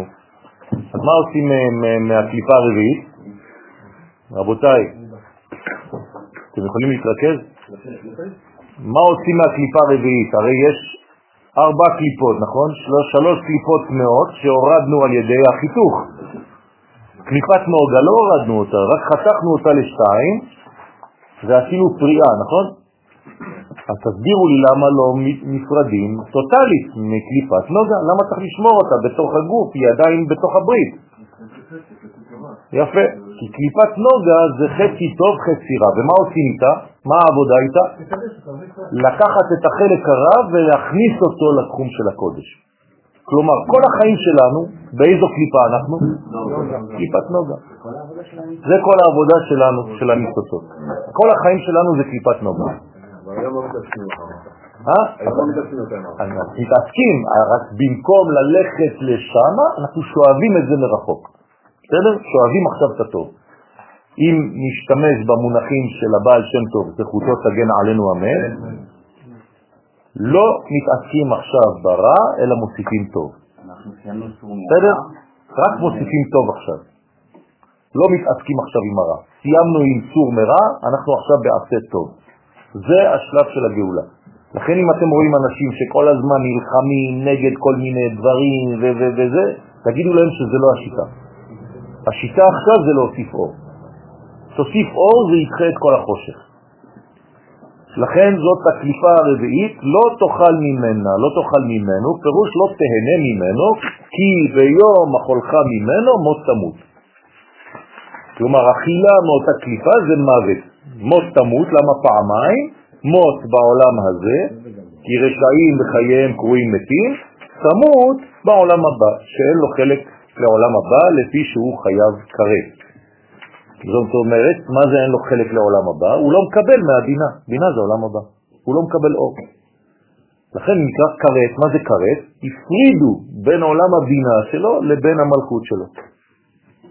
בסדר? זה לא עולם אה, אחרי שהוא מת, כן? זה עכשיו אפילו. ועוד יש לדרוש בעניין האגוז, כי ליבה הוא אגוז, הלב הוא דומה לאגוז, שיש בו קליפות מצד היצר הרע. יש לנו שני חללים בלב, חלל ימני, חלל שמאלי, ולכן יש לנו גם יצר הרע. גם עם היצר הרע צריך לעבוד את הקדוש ברוך הוא. בכל לבביך. מה זה לבביך? בכל ליבך. בכל לבביך ברבים. זאת אומרת, אתה צריך לעבוד את הקדוש ברוך הוא עם שני היצרים שלך. גם עם היצר הרע, גם עם החלל השמאלי. ומאן דתבר קליפה דילב, דאי הוא יצר הרע. מי שמשבר את קליפת הלב, כן, שהיא היצר הרע, על ידי שמשפיל את רוחו, ושב בתשובה על אבונותיו, הזוהר כאן נותן לך רמז שכדי לעשות תשובה צריך להוריד גאווה. מי שלא משפיל את רוחו, מי שלא ענב, הוא לא יכול לעשות באמת תשובה על אבונותיו, כי הוא בכלל לא מאמין שהוא חוטא. אז עלי תמר, עליו נאמר, זבחי אלוהים רוח נשבר. קודם כל, לפני שאתה רוצה לזבוח, אתה צריך שהרוח שלך, כן, מלא רוח, כמו בלון שמתפוצץ בסופו של דבר. אז תוציא קצת אוויר, תוציא קצת אגו. שהתשובה, כן, חשובה כזבחי אלוהים. אדם שעושה תשובה כמו שצריך זה כאילו זובח. על ידי לב נשבר ונתקה, אז אלוהים לא תבזה. רק אדם שיש לו לב נשבר ונתקה, אז את ליבו הנשבר בתשובתו, אז וגסות ליבה דהו שלים בקליפה, בקליפין דילה ולא יתבר, אבל גסות הלב, שהוא שלם בקליפות שלו ולא נשבר, אינו עוסק בתשובה לשבור את ליבו ולהתחרט על אבונותיו, אז עלי תמר, עליו נאמר, תועבת השם כל גבה הלב. כלומר, הקדוש ברוך הוא שונא, מתעב, אגואיסט, זה אדם אה, אה, שחצן. אדם שיש לו גאווה, הקדוש ברוך הוא מתעב את זה. זה נקרא גבה הלב, הלב שלו גבוה. כי הגאווה נקראת תועבה. כן? זאת אומרת, הטעות הכי גדולה, ההליכה לאיבוד הכי גדולה זה הגאווה. המילה טועה בה זה הולך לאיבוד בה. טועה לא טועה טעות, אלא טועה בתו. כלומר, הלך לאיבוד בדרך. ט' זה הלך לאיבוד בראש, ותו זה הלך לאיבוד בדרך. אז אדם שהוא טועה בה, זה טועה בה. איך אפשר להגיע למצב של תועבה? על ידי זה שאיבדת את הדרך הנכונה. לכן תשימו לב, כל דבר שכתוב בתורה על הדבר הזה תועבה, זה אובדן הדרך הנכונה, הטבעית הנורמלית. בוודאי, נכון, נכון. כל היחסי, כן, משכב זכר וכל הדברים האלה. גם על זה נאמר תועבה. ושכינתה לה שריה עלה, ואין השכינה שורה עליו, חז ושלום, שזה הדבר הכי גרוע, זה לא כל השאר. בסדר, הוא גאוותן, זה בסדר, אבל מה התוצאה הסופית? אין שכינה עליו, חז ושלום. זה הדבר החמור, זה המכה. אדם שאין לו שכינה עליו, חז ושלום, זה הלך. אתם רואים שכינה על מישהו, אפשר לראות שכינה על מישהו. כי אין הקדוש ברוך הוא משרה שכינתו רק על ענב ושפל רוח. אדם שבאמת יש לו ענבה, לא שהוא משחק אותה ענב, כן? הוא באמת ענב מבפנים. יש אנשים שמשחקים אותה ענב. אתה יכול לשקר לכולם, אבל לאור האלוהי אתה לא תשקר אף פעם. הקדוש ברוך הוא לא יפול ברשת של השטויות שלך. אם אתה באמת ענב, הקדוש ברוך הוא ייתן לך שכינה. איך זה נראה שהוא נותן שכינה? מה זה אומר? שהשכינה שורה עליך? פשוט מאוד יש לך אנשים שפוגשים אותך, אוהבים את קרבתך. כן. אתה מוצא חן, זה דבר פנימי שאי אפשר להסביר אותו. זה לא יופי חיצוני, זה דבר שהוא פנימי, ואתה גם רוצה להתחלק, אתה גם רוצה להשפיע, אתה גם שמח יותר, כי כל העצבים הם באים גם כן מהאגו. אדם שיש לו פחות אגו הוא פחות עצבני, כי הוא לא מצפה שום דבר שיתנו לו כל הזמן, למה לא נתנו לי כבוד, כן, וכו' וכו'. מה? נכון, ממש. וחוץ מזה, יש לו גילויים גם. גילויי תורה. יש לו חידושים, יש לו דברים, זה לא סתם. אז חז ושלום, השכינה לא שורה על מי שיש לו את הגבה לב הזה, רק על עניו ושפל רוח. ואמר, ומסיתרא דקליפין, מצד הקליפות, רוצה לומר, מי שלא שבר את הקליפות שבליבו, מי שבזמן ברית מילה רוצה לשבור את הקליפה, אז הוא צריך לחשוב על פסוק, ומלתם את עורלת לבבכם. בזמן שהמוהל חותך, אתה תכוון את הדבר הזה. אז יתקריאו בינינה שער לי לב, הנה, עורלת הלב, חז ושלום, זה צריך להוריד אותה. מתי מורידים את עורלת הלב? בזמן הברית מילה. זה הזמן הכי טוב בשביל זה. נקראים בני אדם ערלי לב, יש להם עורלה בלב, חז ושלום. יש עורלת שפתיים, יש עורלת אוזניים, יש הרבה עורלות. כן, מי שלא נימול נקרא ערל בשר. אז התינוק נקרא ערל בשר, והרבה אנשים הם ערלי לב, צריך לעשות את הלב מהול. כן?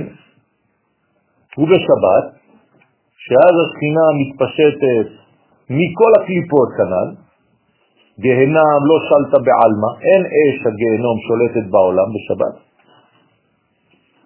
כי עונשי הגהנום הם על ידי כוח הקליפות. מאיפה בא האש של הגהנום? מי מדליק את האש? מה, יש אנשים שם ממונים על אש? זה פשוט הקליפות, הקליפות זה האש הזאת. ולה ממנן דילה ולא הממונים על הגהנום, כי גם הם אין להם שום כוח לשלוט בשבת. כלומר, בשבת שובתים שביתה כללית, הכל קבוי. כל התנורים קבועים. בגינדה, אז לכן, מה נהיה לישראל? בשביל זה ציווה הקדוש ברוך הוא לישראל, לאו פרטי ומיוחד מכל מלאכות שבת.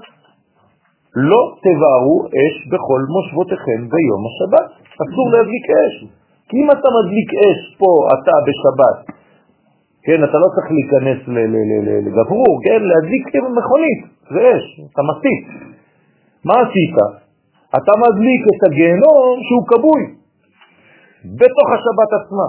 כלומר, אתה הולך נגד כל המצב והסדר הקוסמי העולמי.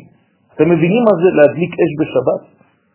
זה ללכת נגד הקוסמוס, נגד המהלך האלוהי העליון. חז ושלום, זה, דבר שהוא אנטי-תזה של המציאות. כלומר, בעצם מה מבקשים מאיתנו? להשתמות למהלכים האלוהיים, זהו. אם במהלך האלוהי בזמן כזה קורה X, גם אתה תחיה את ה-X הזה עכשיו. אם קורה Y, תחיה Y. זהו. ואז אני יותר אלוהי בעולם הזה. לפני, לפני. מה זה הדלקת נרות של שבת? כדי שלא תתעצבן בשבת. בשביל מה היו מדליקים נרות בשבת? שיהיה אור בבית. שיש לו בית, שלא תיתקע באיזה דבר ותיפול על האישה ותתחיל להרביץ לה. הבסיס זה זה. עכשיו, מה זה להדליק אש בשבת? זה לא רק להדליק אש עם גפרורים או עם מכונית, זה להתעצבן. מי שמתעצבן בשבת, הוא מדליק אש בצורה אחרת, גם זה נקרא אש. על האש הזאת לא שמים הרבה לב, נכון?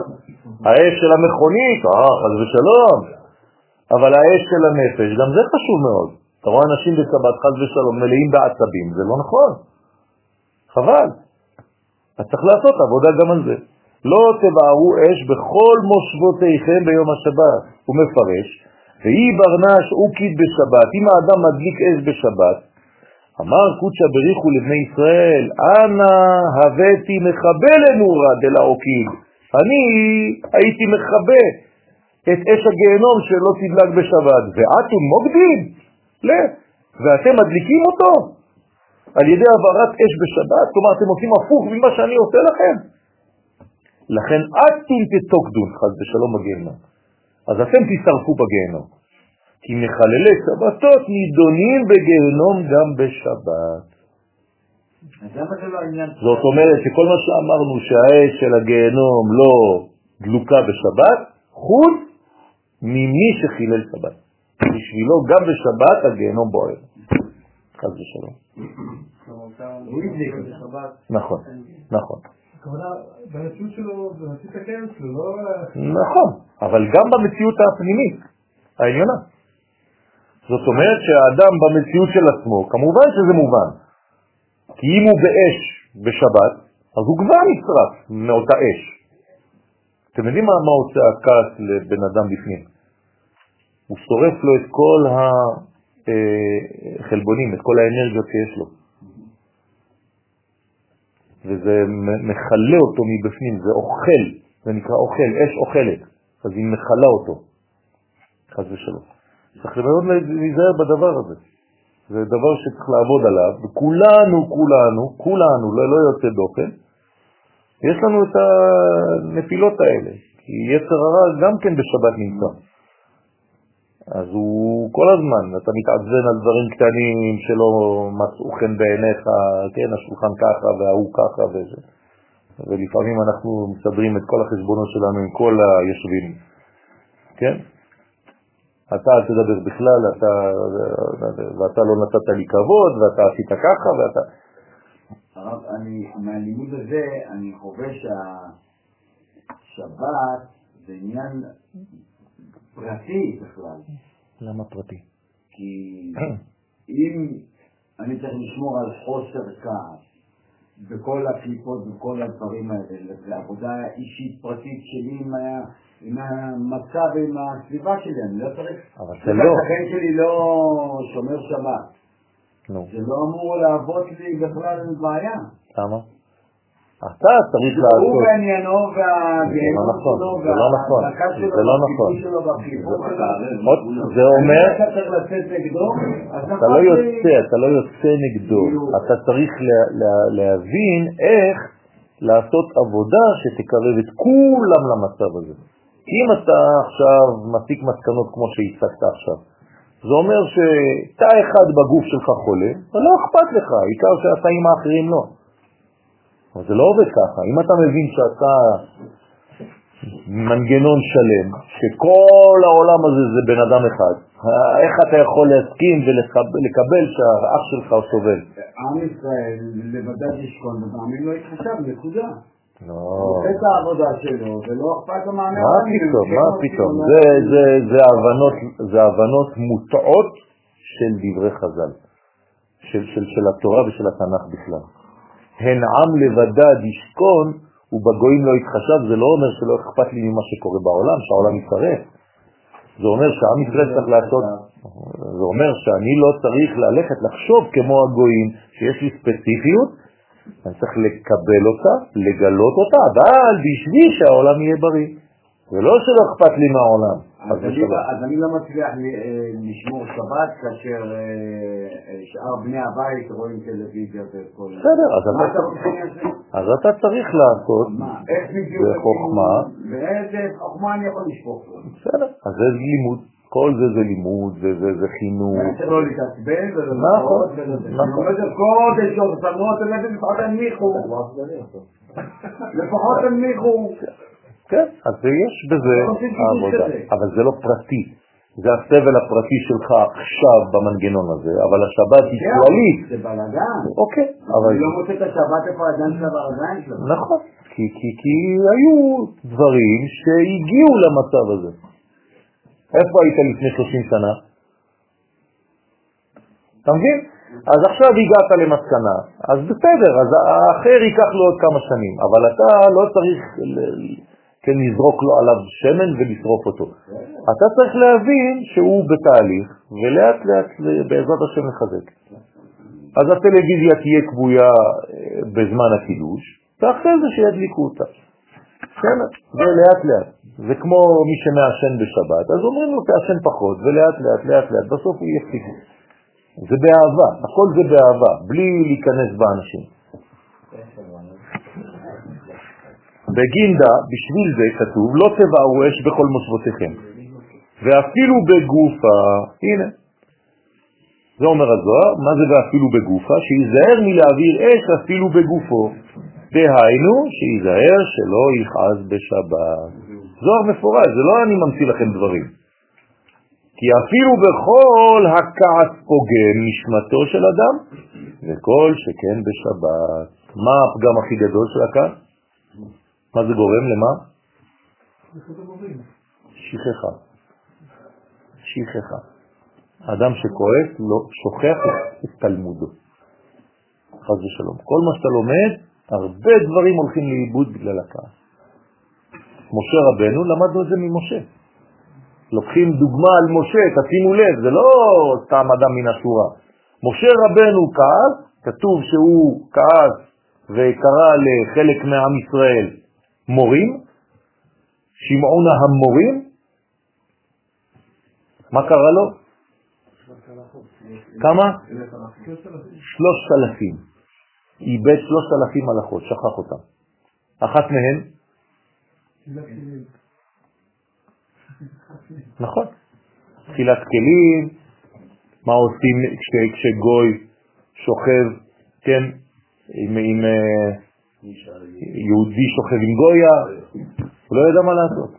פנחס בא, אמר לו, אה, אתה לימדת אותנו, כן? הבועל הרמי, קנאים פוגעים בו. למה שכחת את זה? בגלל שהוא כעס, ככה כתוב בגמרא. אז אם משה רבנו, חז ושלום, זה קורה לו, אז מה איתנו? שנרחם עלינו, אנחנו כל היום בכעסים. זה בחול. בשבת, על אחת כמה וכמה. ו- וזה לא רק זה, זה גם חז ושלום אה, מוליד מחלות אה, שגומרות על האדם, חז ושלום. הסרטן זה טינה, כן? צריך להסיר את הטינה. סרטן, מי שלא מסיר את הטינה, חז ושלום... טינה זה כבר טינה. לא, טינה זה כעס. אני שומר לך כעס, אני לא מוותר. כן? להיזהר מאוד. הוא מפרש ומי הוא גהנום בגופה, ומהו הגהנום בגוף האדם, ואמר הוא כבד דבמרה דיו גהנם. הוא הכבד שהוא כועס ובו תלויה המרה. אז האדם חז ושלום נכנס למרה שחורה, לדיכאון, בגלל הכעס, שזה בתוך האדם אש הגהנום, אז זה הכבד שלו, שהם אש הגהנום. שהכבד הוא כנגד הסמ"ם בגוף האדם, והמרה כנגד הנוקבה של הסמ"ם, כלומר למד י' למד י' אז הכבד והמרה הם ביחד, נכון? אז זה הזכר והנקבה של הגהנום בתוך האדם עצמו. וכבד מלשון כבוד, כלומר כל הכעס בא מכבוד שאתה רוצה. והיא נקראת סם המוות, חז ושלום. דהיינו סם דאל אחר, הסם של הסמך מהם הנקרא אל אחר. חרבה דמלאך המוות, זה חרב של מלאך המוות. ועלי תמר, ועליה נאמר, ואחריתה מרה כלענה. כן, צמח לנטנה, זה נקרא לענה. זה צמח מר. וזו המרה היא חדה כחרב פיות, הרי שהיא חרבו של מלאך המוות. זה דברים שהזוהר אומר, הזוהר מדבר תמיד בכל הקומות של המציאות. גם בחיצוניות אסור להדליק אש, גם בפנימיות בנפש. צריך להיזהר מהדבר הזה ולאט לאט אה, להירגע. כמה שאפשר לאט לאט להירגע, ללמוד להירגע, לקחת על עצמו לאט לאט, ובסוף אתה כבר בלי אגו, אז אתה אומר, בכלל לא מגיע לי כלום. אז רק מה שאני מקבל זה כבר בחסד עליון. אין כעס שבא מחוסר צדק ולא רק מכבוד. יפה. זה נקרא להיות קנאי. קנאי לשם, כמו פנחס. זה כעס בקדושה. אז זה צריך להיות קנאי לשם, אבל צריך שזה יהיה אמיתי. זה באמת אתה דואג לשכינה, לא שההוא מעצבן אותך בגלל שהוא שמאלני. לא, אני ארד לפתחים אחרים, להגיד אני נורא מתעצבן להדגיש, כי אני רואה בן אדם שלא מתנהג בסדר ולא מתחשבן. יפה, אז אתה צריך ל... זה הורג אותי וזה כאילו... אתה אמרת, זה הורג אותך.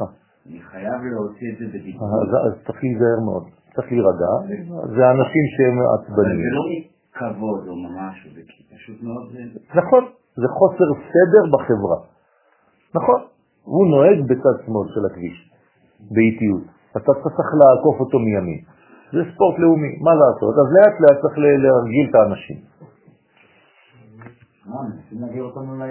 לא, לא זה מעצבן, אני כמוך, אמרתי לך שאני לא מדבר על מישהו פה, אני מדבר על עצמי. גם אני ככה. למדתי את מה שאתה אמרת לנו, שמישהו רוצה לזכור את זה. כן, אני זה עובד אצלי. בטח שזה עובד. אני... הוא ממשיך ואומר, וצריך דלה יתער עציבו וקטטה. הנה, מסיתרא דחול, וצריך האדם להיזהר שלא יעורר בשבת עצבות, מחלוקת מצד החול. זה קטטות, כל מיני מחלוקות, לא להדליק את זה בשבת, רבותיי. אם אתם רוצים שהילדים שהם יגדלו, הם ימשיכו לשבת איתכם בשולחן שבת, אל תעשו לכם, אז אל תעשו להם, אה, כן, בית ספר בשבת. שיהיו בכיף, שיהיה להם כיף לבוא לשבת לבית, גם כשהם יהיו גדולים. ו... זה, זה השקעה, רבותיי. זה חשוב מאוד. כי אחרי זה, בגיל 18, כבר נמאס לו, הוא לא רוצה את השבתות. כי כל שבת זה היה מלחמה. הוא זוכר את זה. שהיא סוד המלכות דקליפה נקראת עצבות. אז אסור להיכנס לעצבות, עצבות זה עצבים, אתם רואים שזה הכל הולך ביחד, וזה עבודה זרה, עצבים זה עבודה זרה. לעומת המלכות דקדושה נקראת שמחה. אז המלכות דקדושה צריכה להיות שמחה. אם אתה מראה שאתה שמח, כן, הרי ירצו לראות, להיות כמוך. אם אתה עצבני בשבת, ואתה כולך אש וכולך סגור, יגידו, תראה, הוא מסכן עם הקידוש שלו והשבת שלו, כולו עצוב. אני עם הטלוויזיה, לפחות אני מאושר. אז בדיוק הפוך. תראה שאתה שמח בחלק שלך, והם יהיו עצובים אחר כך. ויגידו, רגע, הוא שמח, כנראה שהוא חי טוב את זה. כמבואר בזוהר פרשת ויקרא. אז אתה צריך להיות שמח במה שיש לך, ואנשים יקנאו. אנשים אומרים לי, איך אני אעשה כדי לעורר את המשפחה שלי לעלות לארץ? הם גרים שם באמריקה. אמרתי להם רק דבר אחד, תהיו שמחים. כל פעם שהם רואים אתכם, תצלם את עצמך, חיוכים, נסיבות, שמחה, משפחה, כן? הולכים למסעדה, כולם פה, כולם ביחד, בר מצווה וזה בארץ עם אווירה טובה. אומרים, וואי, איזה חרטה, אנחנו נמצאים בגלות, תראה איזה שמחה יש שם. זהו. הקנאה הזאת תעורר אותם לבוא לפה. אבל אם אתה כל הזמן מתבכיין, כן? גם כשאתה כועס עליהם, מתי תבואו לארץ? אתם שם באיזה... תגיד, תראה איזה עצבני הוא מסכן. אז אל תעשה את זה. גם כשאתה משדר, תשתדר את זה בחיוך, בשמחה.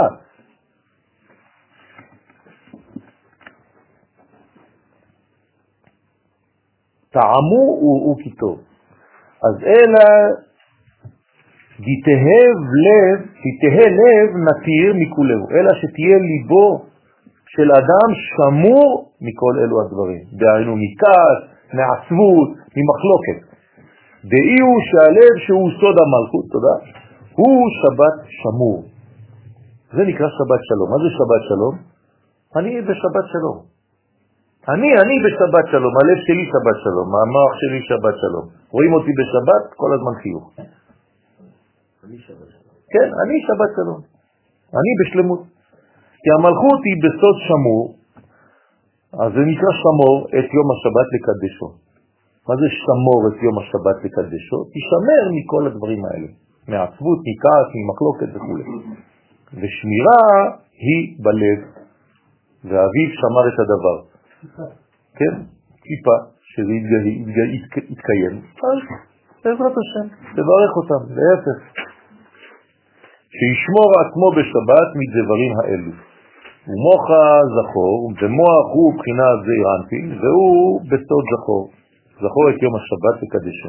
אז יש מוח ולב. זכור במוח, שמור בלב. זכור ושמוע, מוח ולב, מוח ולב. רוצה לומר שיזכור לקדש את השבת בשמחת לבב. דבר ראשון, שמחה, תתחיל את הקידוש שלך בשמחה. תסתכל על כל בני המשפחה, תחייך, כן, ולא ככה כמו איזה... אני לא רואה את הנרות. הרב, התפילין שאנחנו מניחים במשך השבוע. גם, בשמחה. גם מהלב והמוח, של המוח והלב. כל מצווה שאנחנו עושים, צריך לעשות אותה בשמחה. אם אתה לא עושה את המצווה בשמחה, יש במצווה הזאת כבר פגם.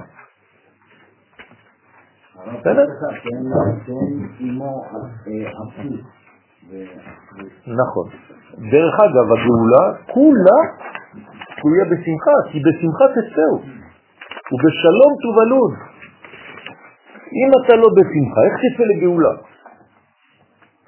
אז אתה, כן, באיזה מין דיכאון כזה, כל הזמן, כל הזמן, אי אפשר.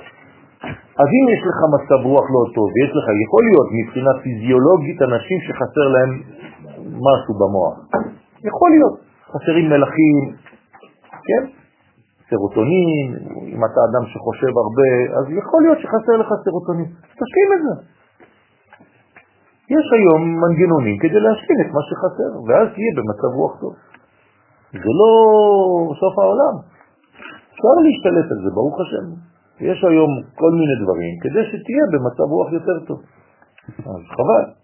סך הכל אנחנו כמה חיים, כמה נשאר לנו לחיות. אז לפחות תחיה, אפילו אתה צריך לקחת איזה משהו. כן, תחיה זה טוב.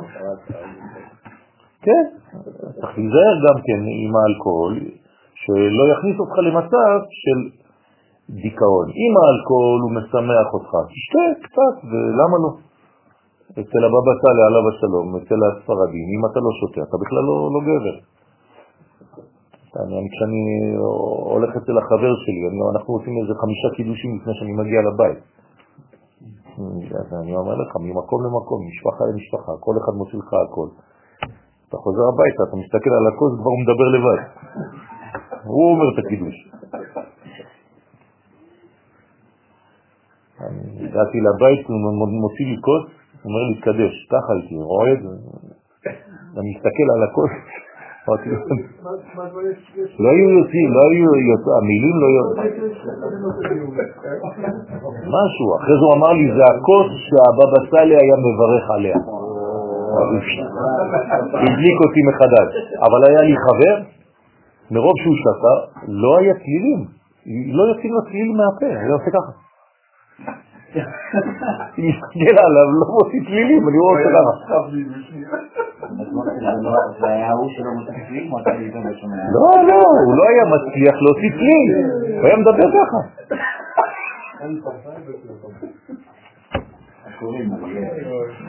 טוב, הנשים לא כל כך שמחות כשאתה מגיע ככה לבית. אני הייתי אורח. טוב, אמר עוד, וצריך לקבלה ושפיזים, הנה. ועינון מל, מל, מלאכים, לקבל בשמחה את האורחים, הרי שכחנו את האורחים, יש אורחים בשבת. זה לא רק אלה שאתה רואה, זה אלה שאתה לא רואה גם כן, מי יבוא אליך אם אתה לא שמח? אתה נכנס לבית שיש צעקות, אתה אתה יוצא, נכון? במיוחד אם לא רואים אותך. אומר בין כה וכה לא מחכה לי פה. אז לכן בשמחה את האורחים שהם שני מלאכי השרת המלווים את האדם בליל שבת לביתו, אתה נכנס לבית, צריך להגיד שבת שלום, עם חיוך, אור. אז ראו למען בנשמה יתרה, והם כנערים המשמשים את הנשמה היתרה. אז יש לך שני מלאכים שמלווים אותך מהבית כנסת עד לבית. בבית כנסת בסוף התפילה, האם אתה יכול להוסיף שלום עליכם. כן, שבת שלום, למה לא? שלום עליכם, שבת שלום, כל מה שאתה אומר זה... אם אתה מחייך למישהו ואתה לוחץ לו יד ואתה נותן לו שמחה, גם אתה מקבל חיוך. אז להפך, אתה לא בורח מהבית כנסת ככה, חוצה ישר, לא מדבר עם אף אחד. כן, אז צריך לזה. תיכנס לבית עם, ה, עם, ה, עם השמחה הזאת, זה חשוב מאוד, אנחנו יצור חברתי, האדם הוא יצור חברתי בטבע שלו. אתם יודעים שאם מגדלים ילד בלי חברה, בגיל 4-5 הוא הופך להיות כמו טרזן, הוא מת. זה, זה, זה, זה עשו, עשו ניסויים. צריך לדבר, צריך לפתוח, צריך מרוב כן, של, של דיבורים, חברים וזה. אם דיבורים אפשר זה. מה? מה? אם דיבורים אפשר זה. בסדר, אז לאט לאט.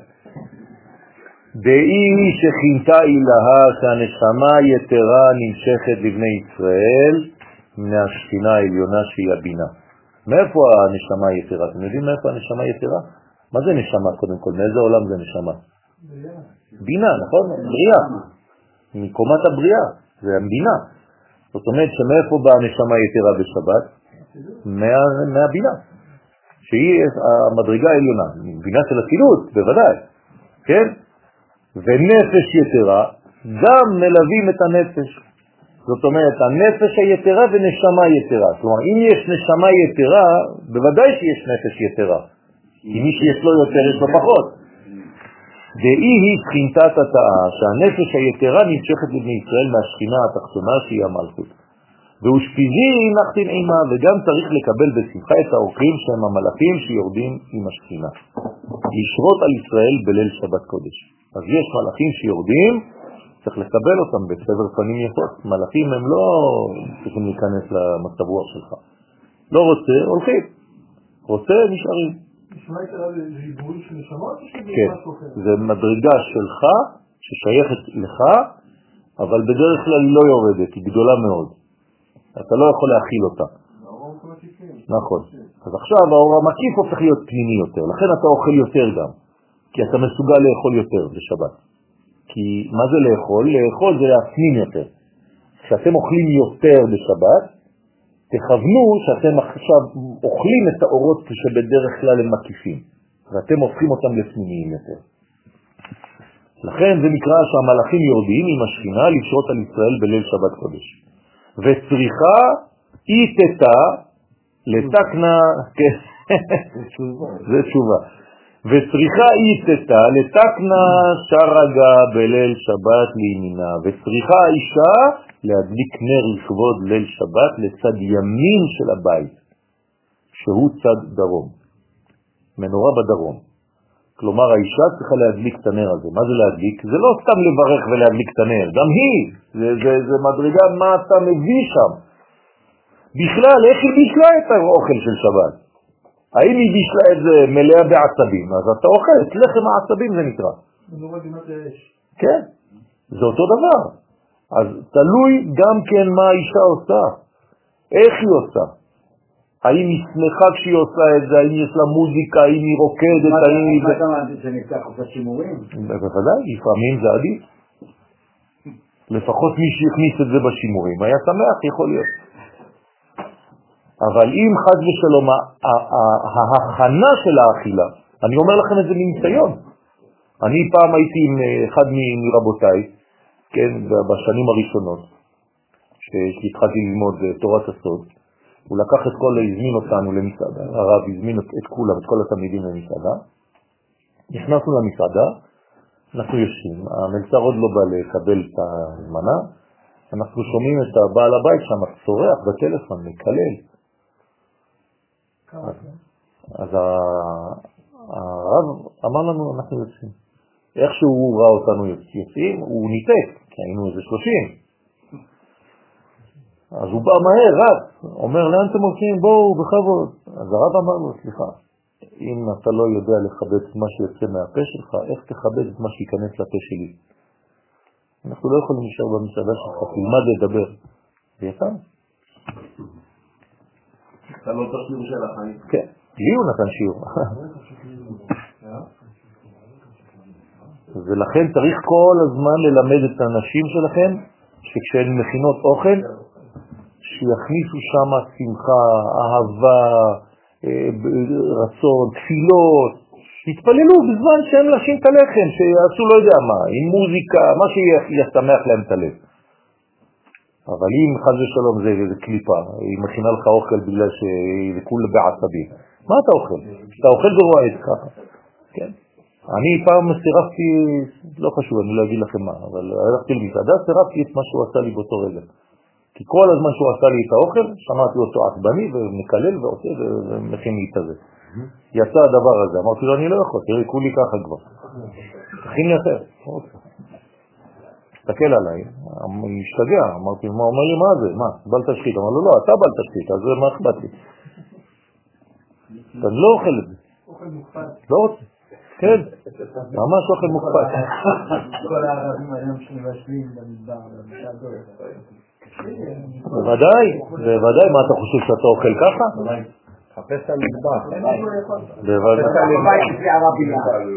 אתה מדבר על מה שאתה רואה, אתה לא מבין בכלל מה אתה לא רואה. אם הייתם יודעים מה עושים חד ושלום במטבחים, בני ישמעאל, הם משכינים במרק. מה אתם חושבים? היום יש מצלמות, אנשים, אתם לא מבינים מה הם עושים במטבחים. נכון. אנשים מוצאים זרע בתוך חומוס. השם ירחם, אתם חושבים שזה ככה? אתם לא יודעים מה זה, יותר מזה. ספר, אתה לא אוכל כלום. אתה צריך לדעת איפה אתה הולך להסתפר. אתם יודעים את זה? לא. זה חשוב מאוד. אם הספר הוא ירא שמיים ויש לו מחשבות טובות, או שהוא הספר הוא עצבני ומדבר לשון הרע וזה, אין יותר לשון הרע ממספרה. כל החיים אתה מספר כמה. זה מלשון ספר, מספר. אז צריך לדעת גם איפה אתה נכנס. לא, זה לא דברים סתם, זה עיסויים. האדם הולך לעיסוי. לאן הוא הולך? אתה יודע מה הוא מכניס לך בעיסוי? נו, בוודאי, מה אתם חושבים? זה החיים שלנו. אנחנו בנויים. אנחנו בנויים מכל הדברים האלה, רבותיי. זה דברים חשובים מאוד שצריך לקחת אותם בחשבון. לא. כל הדברים לאן שאתם נכנסים, אם הוא עושה את הדברים בשמחה, באהבה, בסבר פנים יפות, זה זורם. תעשה את הדברים בכעס, בעצבים, זה לא מתכתב בכלל. כל דבר אתה שובר. מאוד הבית ספר, הילדים. נכנס, נכנס לי לסטודיו, בנה לי חלון שם, התחיל להתעצבן, זורק את הכול, בסוף זרק את כל הכלים ככה. אמרתי לו, תעוף מפה, מה אני צריך אותך פה? תביא לי בן אדם נורמלי, מה? ממש. והתחשב לה, זה חשוב מאוד, כל הדברים האלה הם חשובים, כל מה שאתם עושים רבותיי תעשו בשמחה. אני נכנס לעבודה שלי, אני חייב לעשות, אם אני לא עושה את הציור בשמחה, אם אני כל הזמן בכעסים, זה לא טוב. זה נשאר, הרשים הוא נשאר רבותיי, בקירות של הבתים שלכם. אתם יודעים כמה צריך לנקות את הבתים? הבבא סאלי עליו השלום היה עושה חנוכת בית חמש פעמים בשנה. בתוך עצמו, בתוך הבית שלו. מרוב כדי לנקות את הקירות מכל השעצים וכל הדברים. מה אתם חושבים? אתם יודעים מה זה, מה, זה, מה, זה, מה זה קירות? אבן מקיר תזעק, הקירות שומעים הכל. זה הכל צריך להיזהר רבותיי, הכעס והגאווה והכבוד מוציאים את האדם מן העולם. והתחשב לה כאילו תקנה מנרתה בדרום, ונחשב לה כאילו הדליקה מנורה בדרום בבית המקדש של מעלה. ככה היא צריכה לכוון האישה, שהיא מדליקה לא פחות מאשר את המנורה בבית המקדש. וזה תלמדו אותם. מי שישמע את השיעור, הוא ילמד את זה, אבל מי שלא ישמע. הופעה תורה בצפון, וצריך לסדר את השולחן ש... כן, צריכה. כן, הוא כתוב, הוא כתב את זה.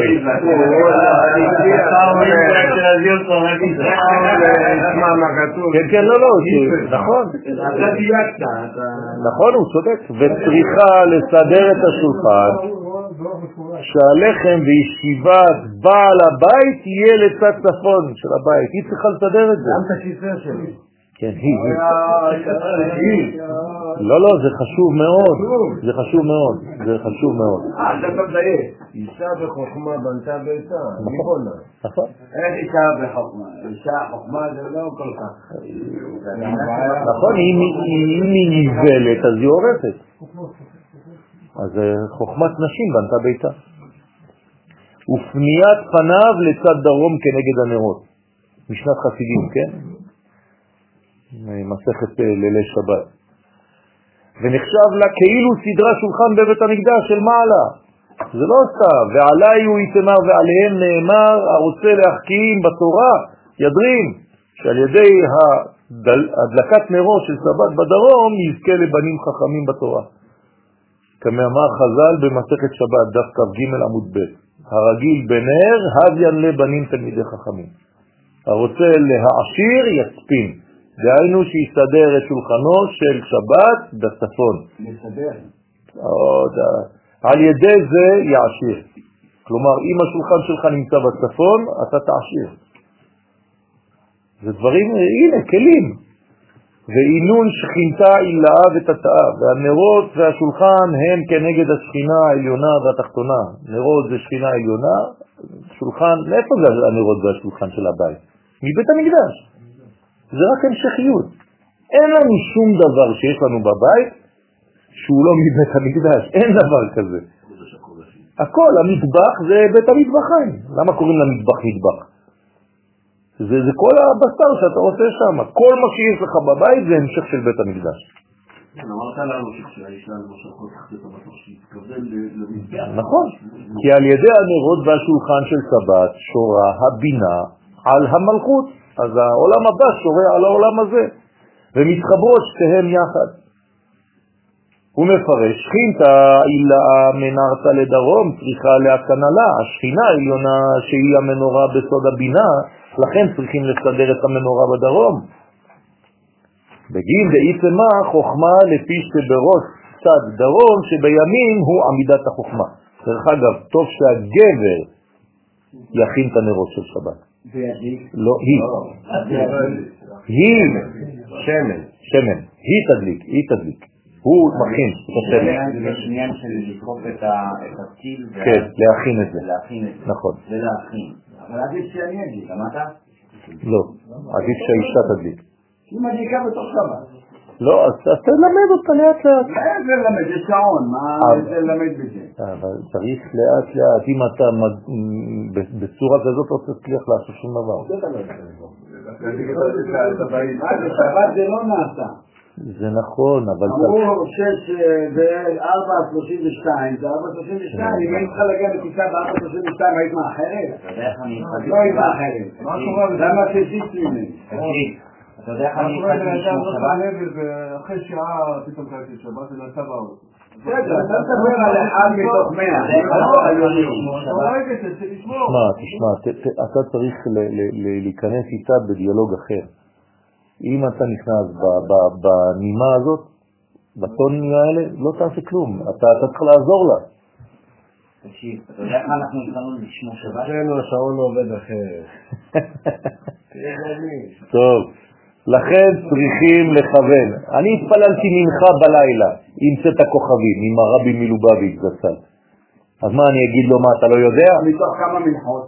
אה? תשמע, אחת כזאת קראת לך. לא אחת, אני עד לעוד לא אחת. סתם, סתם. הוא אצל אשלג, עוד אחת, התפללנו ככה. אני הייתי הרבה זמן אצל הרבי, לא יום אחד, והתפללתי הרבה מנחות אצלו, וכל הזמן היה כבר לילה חשוך. חו- חושך, לא לילה, זה עשר בלילה, לא... יש שיטה הלכתית כזאת. זה לא- יפה, יפה, אבל... אה, עכשיו הפכת אותה לרבי שלי. מה?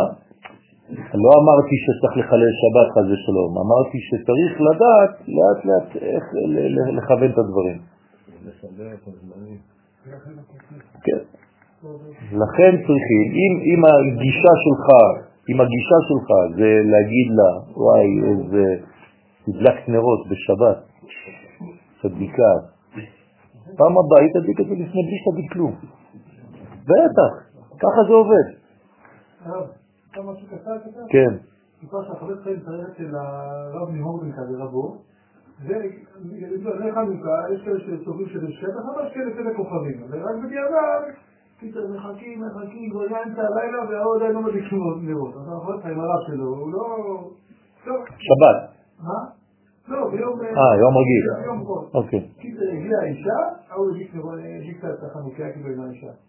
אומר לך, אמר לו, למה אתה ככה? הרב?" הוא אמר, "תשמע, זו הלכה פסוקה שאם לאדם יש רק כסף לנר אחד, הכוונה, נר חנוכה, נר שבת, נר שבת- שבת קודם, יש לו שלום בית. זאת אומרת, בשביל אני אגיד לפני שהיא תבוא, לא יהיה שלום בית. נכון. אז לה. נכון. אני הדלקתי השבוע נר אחד באחת בלילה, 12 וחצי, חצות. למה? כי אשתי לא הייתה פה. אז אני יכול להדליק, ב... הייתי בארבע וחצי בבית, יכולתי להדליק לבד. אבל רציתי שזה יהיה עם הילדים, עם האישה. אז כולם באו ב-12 וחצי בלילה. עדיף. עדיף. זה היה אותו לילה ששלחתי מנורה שלא שלי. ראיתם ששלחתי חנוכיה שלו שלי? כן. למה? כי הדליקו במקום אחר, הייתי שם, אז צילמתי את המנורה ההיא כדי לחלק לחברים, אבל אני עדיין לא הדלקתי. לכן צריכים לכוון בהדלקת הנרות. חשבתי לחשוב שיש לך מנורה מיוחדת. כן. אחד כתב לי, אחד כתב לי, סליחה, זאת לא המנורה שלך. אמרתי לו, צדקת, הסברתי לו למה גם. אז לכן, לכוון בהדלקת הנרות של שבת, להמשיך שפע לבינה מן החוכמה שהיא בדרום שבימין, ובחוכמה הוא סוד השמן שבו מדליקים את המנורה. אז כל הדברים האלה הם חשובים, איך עושים אותם. ובגין דה, ובשביל זה נאמר, הרוצה להחכים, ידרים. כלומר, דרים. איך תחלום קצת. פירושו שידליק את נרות שבת בדרום. הוא ממשיך ואומר, ובהוא ביתה באשכחין דירה דה מתקנה באי סידורה. ובאותו הבית שהמלאכים באים בליל שבת והם מוצאים דירה זו מסודרת בסדר של מנרתה בדרום ושולחן בצפון, מסתכלים מיד איפה כל דבר, המנורה בדרום והשולחן בצפון, מיטה בין צפון לדרום, כן, הכל היה בחדר אחד, אנחנו היום יש לנו ארמונות, הם היו גרים בהכל קטן, כן. אני נכנס, ברוך השם, יש לי את, את הפריבילגיה הזאת להיכנס כל כמה חודשים לבית של הבבא סאלי. הבית עצמו, מה זה הבית עצמו? מיטה קטנה, החדר הוא מהקיר עד לדלת. זה הבית, כל הבית של הבבא סאלי. עכשיו, הוא בתוך הבית של הבבא ברוך, שבנה בית מסביב, הבנתם? כלומר, הוא שמר את הבית של אבא שלו בתוך הבית של עצמו, זה חדר, חצי מקלט. אז יש כיסא, איפה שהוא היה יושב, ברוך השם, השולחן איפה שהוא היה לומד, ומיטה. ועל השולחן הזה גם היו אוכלים והכל, עם אשתו. צניעות, אתם לא מבינים. כן, הרב טיימן, אותו דבר. הרב הרב שלנו, כן? הרב משה לוריה. על ידגה קטנה, מסכן, הסוכה שלו, הוא היה רק מכניס את הראש. איפה אנחנו? זו סוכה שלנו בלי עין הרע, מה? צריך להגיד תודה לקדוש ברוך הוא רבותיי, אנחנו לא מספיק מודים. והמיטה שהיא בחינת המלכות, כשהיא מקבלת מהתפארת שבקו אמצעי, זה בשיטה הרב שלנו ככה? לא, לא, פשוט מאוד, זה, זה מה שהיה בארץ. הם השתדלו פחות בפרנסה או ללמוד? לא, פשוט מאוד, זה, היה, הם היו בעולמות אחרים, זה מדרגה אחרת. מה שהיה להם זה היה, זה מה שהיה צריך, זהו. לא, לא מחפשים. המינימום שצריך. זהו, מה שהם צריכים. כל מה שיש מותרות אחרי זה. אתה יודע כמה הם יכולים להיות מיליונרים? אז זה השקפה, זה חוזר לשקפה. לא, תלוי, תלוי. יש, יש אנשים שיש להם הרבה כסף, אבל הם היו נותנים אותו. מקבלים, אני ראיתי, מקבל את, את, את המעטפה מפה, מעביר אותה לפה. בכלל אפילו לא, לא, לא פותח אותה. יש אנשים שהם כן לוקחים את זה בדרך, יש אנשים שלא לוקחים בדרך. אז יש, תלוי הכל.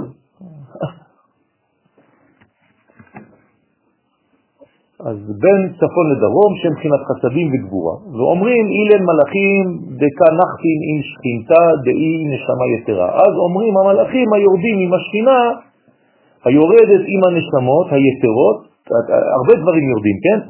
הנשמות היתרות שלך, המלאכים, השכינה, כל זה יורד בשבת, בליל שבת. לכן אתם מרגישים את האווירה הזאת, החמה הזאת שיש בליל שבת, אתם לא מבינים מאיפה זה הכיף הזה. הכיף הזה זה מכל הזה. אז אסור לפגום בכיף הזה בכעס.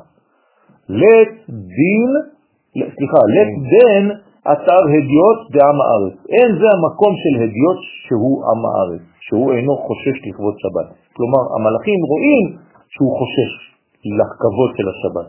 לכן הם אומרים, אותו ראוי לברך. אז עליהם כן, אלא הן אתר דרעבה ב, מן קדם קודשא בריחו. אלא הוא מקום שיש בו רצון מהקדוש ברוך הוא להשרות בו שכינה, ולכן הם מביאים שכינה לבית. עכשיו, להביא שכינה לבית זה אומר שאחרי אותה שבת אתה גדלת פי מיליון. אתה לא תשים לב לזה, אתה לא יודע, לא קרה כלום לכאורה. וזה לא שפתחת ספרים, אפילו לא פתחת כלום. אבל אם הם ראו שהבית הזה ראוי שתהיה בו שכינה, אתה הרווחת בלוטו. הרווחת את הפרס הגדול, אתה אפילו לא יודע בכלל. מוצאי שבת ובשבת האחרת, ופתאום יתגלו לך דברים, ותחלום על דברים, ותראה דברים, ויתגלו לך בפניך דברים. זה דברים שקורים מלמעלה. מה זה אומר בין צפון לדרום? ראש ורגליים? מה? מה? המיטה. בין צפון לדרום, זאת אומרת ראש במזרח ורגל במערב. אסור שהראש שלך יהיה בצפון, כשאתה ישן. זה הדבר הכי מסוכן. הראש במזרח, לכיוון ירושלים. אצלנו זה, זה הפוך פה. הראש צריך להיות לכיוון ירושלים.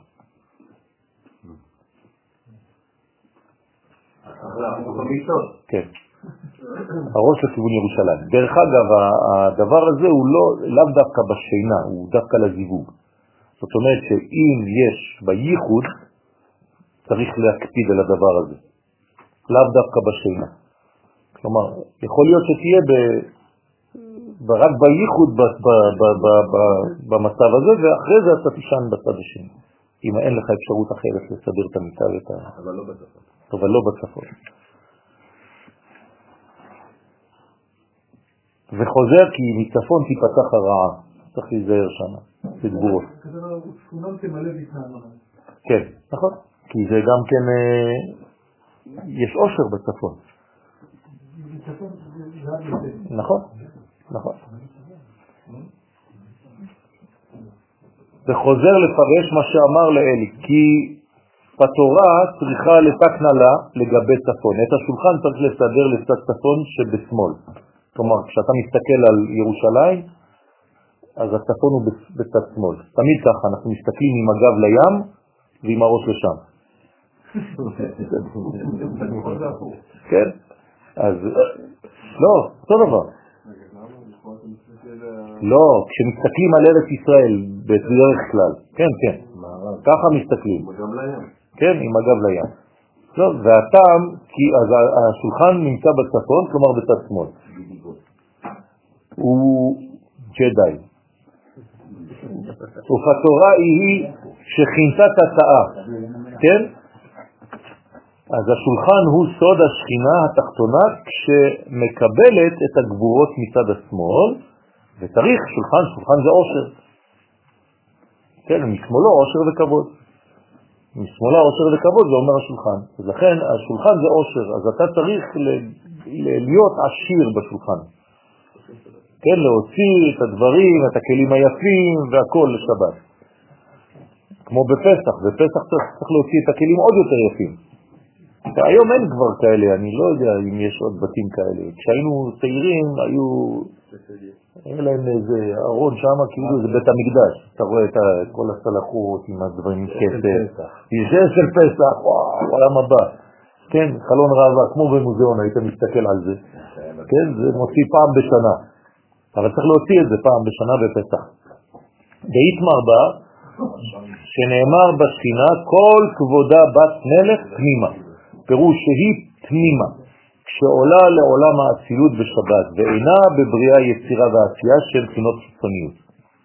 בסדר? אז גם בריאה זה חיצוני ביחס לאצילות, ולכן בשבת הכל נכנס לאצילות. ממשבצות זהב לבושה, מפרש מהי זהב, על מה רומז הזהב, ועדה גבורה, הוא רומז על הגבורה. דאית מרבה שנאמר בה מצפון זהב יתר. כי מצפון הוא צד השמאל שהוא צד הגבורות. ממשבצות זהב, דהיינו תרס המחקשות, שזה שני עמודי התפארת הנקרא אמת, שהם נצח והוד. אז הנצח והוד זה נקרא סמכם, סומכים לאמת. בוודאי. בחסדים, זה כסף. לבן. לבן. באדום. נכון. שכנגדם עומדת המלכות, ומהם היא מקבלת. אישה שאוהבת זהב, צבע זהב יותר, היא יותר דינים. אישה שהיא אוהבת למשל טבעות מכסף יותר, היא יותר בחסדים. זהב לבן זה שילוב, זה מצוין, זה הכי טוב. אני אחליט לכל הטוב שלי, תשמח מאוד. זה חשוב מאוד, הדברים האלה. אה, אחת הדרכים, כן. אחת הדרכים, תביא לה היום בלילה טבעת. לך תקנה לה טבעת, אתה יכול לקנות היום טבעת יפה, מרשימה, ב-200 שקל. באמת. תביא לה טבעת כזאת, תראה שהתגובה שלך תהיה אחרת. אני רוצה תיקון כבר באלפיים, וזה שתי מיליון כבר. טוב. נותן חטיף. תשים את, ואתה בעצמך תשים את היד הימנית שלך על השמאלית, ולא הפוך כמו שאתה רוצה עכשיו. יפה. כן? ואם אתם רוצים עוד טיפ, בחיים, בחיים אל תעשו מה שאני רואה בכל מיני בתי כנסת, כן, עם הידיים אחורה. שאנשים מת- מתפללים ככה כולם ועומדים ככה. איזו תנועה כזאת. מה זה הדבר הזה? לא יודע מאיפה. בתורת הקבלה זה ממש חמור. ומהם היא מקבלת בשבת את הגבורות הממותקות שהן שתי מצוותות זהב. ומה שאמר, אני יכול לדעת אם אדם משקר לי, איך שהוא יושב מולי. בלי להגיד לו כלום. רק בתנוחה שלו. ומה שאמר לאל, כי מיטה למערב בין צפון לדרום. כי השכינה היא במערב, רוצה לומר שרוחב המיטה יהיה בין צפון לדרום. זאת אומרת, הראש שלו במזרח. לרמוז על ייחוד המלכות. אם זה אירנפין, אחר חיבוק שבין שתי הזרועות, ימין ושמאל, שהן מבחינת צפון ודרום. אם אתה הראש במזרח, אז אתה מחבק, נכון? אז הימין שלך בדרום, והשמאל שלך בצפון. והיינו לתקנה לה לגבי עמודה דאמצעיתה, להכין את המלכות שתתייחד עם עמוד האמצעי. זאת אומרת שלפי זה הגבר צריך להיות בצד השמאלי של המיטה. כשהוא מחבק את אשתו, הוא צריך לחבק אותה עם הימין. נכון, לא, צפון ודרום זה לא פה, זה פה, בקוסמוס. ופה זה מזרח ומערב, הראש שלך במזרח. אם הראש שלך במזרח, אז היד השמאלית שלך בצפון. זהו. וכשאתה מחבק, אתה מחבק עם היד הימנית, שזה בדרום. ברגליים שלך במערב. וזה הגבר, וזה האישה. עם הראש שלי פה, אז היד... אישה, איך ניחוח שלי- בסדר? עם הראש שלי פה, היד ימין פה. עם הראש שלך אתה פה, מסתכל וזה כאילו... אתה מחבק, נכון. אתה מחבק ככה עם היד הימנית. הבנתם? הולכים לשנות פה את כל המיטות של כולם. דאיתמר, כי זה כמו... מה? כן, זה לא רק בפשט, זה להבין את כל המערך ה... כן, זה, זה מהלך אה, פנימי. דאיתמר שנאמר בזעירנפין, בני בכורי ישראל, שהוא בן הבכור לאבא ואימא, על ידו מקבל את המלכות את שפע הברכות. כל הזמן צריך לדאוג למלא ולמתק את האישה. מה זה למתק אותה? להביא עליה כמה שיותר חסדים, כי היא כבר מלאה בגבורות. אז זה לא צריך להוסיף גבורה על גבורה, זה אש על אש. אז גם אם היא אוהבת זהב, תקנה לה טבעת של כסף. שתמתק אותה קצת. ואם תשאל אותך למה, אל תגיד לה. כי אם לא, היא עוד פעם תעצבן. אני צריך למתק אותך, זה עוד יותר יעצבן אותך. למה? מה? מה פתאום? מי אמר שצריך להיות בזהב בחתונה? שום דבר כזה, אין שום דבר כזה. טבעת טבעת נישואים זה לא חייב מה? פתאום? מה פתאום? להפך, כסף. באמת? בטח. חלק זה כסף. כמה שיותר פשוט זה כסף, שזה חסדים. מה, אתה רוצה לעצבן אותה עוד יותר? ובזה...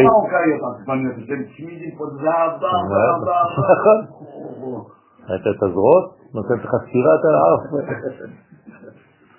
ובביתה דלאו אינון מתקנים אילן, תיקונים בליל שבת, ובבית שאינם מתוקנים אלו התיקונים בליל שבת, חז ושלום, רוצה לומר שלא סידרו ולא הכינו את המיטה, את השולחן, את המנורה ואת הבגדים ואת הכל, שהם תיקוני השכינה. כי זה תיקון השכינה. יש תיקון הכיסא, תיקון המיטה, תיקון השולחן ותיקון המנורה. זה ארבעה תיקונים שבהם קושרים ובונים את אותיות שם הוויה י' כו' בסדר? אז גם זה צריך לחשוב. אז ושפיזין אה, אמרין, אז אם חז ושלום זה לא מתוקן כל הדברים האלה, אז האורחים שהם המלאכים המלווים את האדם בליל שבת אומרים לאו יהי דה דירה בישראל. אין הדירה הזו דירתו של ישראל, חז ושלום. הם, הם לא מזהים דירה של יהודי. מה זה היהוד והכאב? חז ושלום. מה? מה? התחלת לומר ש... שולחן ונורא אז איך אני שייך מה זה קיי, יהוד ובא? כנס לבן איש חי הלכות כן. ותחפש ב... בתיקון שולחן, כיסא, מנורה ומיטה, ותראה מה הוא אומר שם. אוקיי. ויהיה לך נועם. רוצה לומר שלא יתנהג בעל הבית זה כראוי לישראל. זאת אומרת שיש פה בעיה, יש בבית הזה בעיה חד ושלום, צריך לפתור אותה. ואיתמר בא, ומה חד ושלום הבעיה זה שהוא לא, עוד פעם הוא לא, הוא לא, הוא לא אמר את הכל פה, כנראה יאמר את זה במקום אחר, אבל הוא חד ושלום המלאך, הוא מקלל. הוא אומר, יהי רצון שכל שבת זה יהיה אותו דבר. חז ושלום. והמלאך הטוב חייב לומר אמן על זה. אז כאילו עוד יותר, אתה נכנס לאיזה מין מערכת שאתה לא יכול לצאת ממנה, חז ושלום. צריך להפוך את כל הזה בגבורה מאוד חזקה, ולהיכנס ממש בחסדים, כדי שפעם אחת לפחות המלאך הרע, כן, כן, יגיד אמן בעל כורחו, על הברכה של המלאך הטוב. אז עכשיו אני מבין את זה, זה לא שהם מתבלבלים, אני בלבלתי אותם עם הכיסאות והזה, אלא פשוט אני יצרתי הוויה מסוימת, ועכשיו אני, נכון. הם אומרים אוקיי, זה מה שאתה בדיוק, זה מה שאתה רוצה. אז זה הדין שנתת נכון, לעצמך. נכון, נכון, בדיוק, המלאכים אומרים לי רצון אתה בת הבאה. נכון. זה התוצאה שלך, זה- זה מה שהצלחת לעשות, זה הבניין שלך. ברוך השם. אז אתה אוכל את עצמך, את מה שאתה בעצמך מכין. באיתמר בה שנאמר בבית ישראל, מה זה בית ישראל? ושמרו בני ישראל את השבת, לעשות את השבת לדורותם. מה זה לדורותם? כתיב חסר, מלשון דירה, לדירתם. בסדר? כלומר לא לדורותם מלשון דורות, אלא גם מלשון דירה. שבא לרמוז שצריכים להשתמר ולהיזהר לעשות ולתקן את הדירה בשבת שתהיה ראויה להשראת השכינה. וכל אילן תיקונים צריכים לתקנה בליל שבת. כל זה צריך לעשות בערב שבת, תיקונים, כן, בליל שבת לכבוד השכינה. ולהיות מוכנים הרבה לפני הזמן, ממש כאילו אתה, וואו, מקבל איזה אורח חשוב מאוד. אתה לא תחכה שהוא יגיע לבית ואתה לא תצא, אחרי חצי שעה בעל הבית יוצא, סליחה, הייתי במקלחת. אין דבר כזה, אתה מקבל אורחים, אתה צריך לפתוח את הדלת. אתה עושה בר מצווה, אתה עושה חתונה, אתה צריך להיות בפתח, בקבלה של הפנים של האנשים. לא רצים איפה האמא ואיפה החתן ואיפה הכלה ואיפה הסעבן. כן? אז אותו דבר בשבת, אתה צריך להיות מוכן. דאי היא ממש עוד ברית מילה. שהיא ממש כאין עוד ברית מילה. ובית מסודר. לא שבערב שבת זה תוהו ובוהו. כן? כמו שיש בהרבה הרבה הרבה בתים. לא יכול להיות בלחץ, אתה לא יכול להיות בנחת. הזמינו אותי בשבת, כשכבר הגענו לבית הם התחילו לעשות את האוכל, לחתוך אה, אוכל. כי כמו ששבת נקראת אות, כן? כמו שכתוב אחר כך ביני ובין בני ישראל, אות היא לעולם. כן, המילה נקראת אות, שנאמר והיה לאות ברית ביני וביניכם. כל זה זה אותות, זה חיבורים, זה ממש מדרגות של, של, של הכנה, של הבנה. מה זה אהבה? אהבה זה שאני מסתכל ואני לא צריך לדבר בכלל. על ידי רק הסתכלות, היא יודעת כבר מה אני רוצה. ואני יודע מה היא רוצה. לא צריך אפילו לדבר. ככה צריך להיות היחס שלנו עם הקדוש ברוך הוא. באינטימיות הזאת, שאנחנו בעצם מבינים, יודעים, מרגישים בכלל מה הוא רוצה, ויש לי אותו חשק באותו זמן.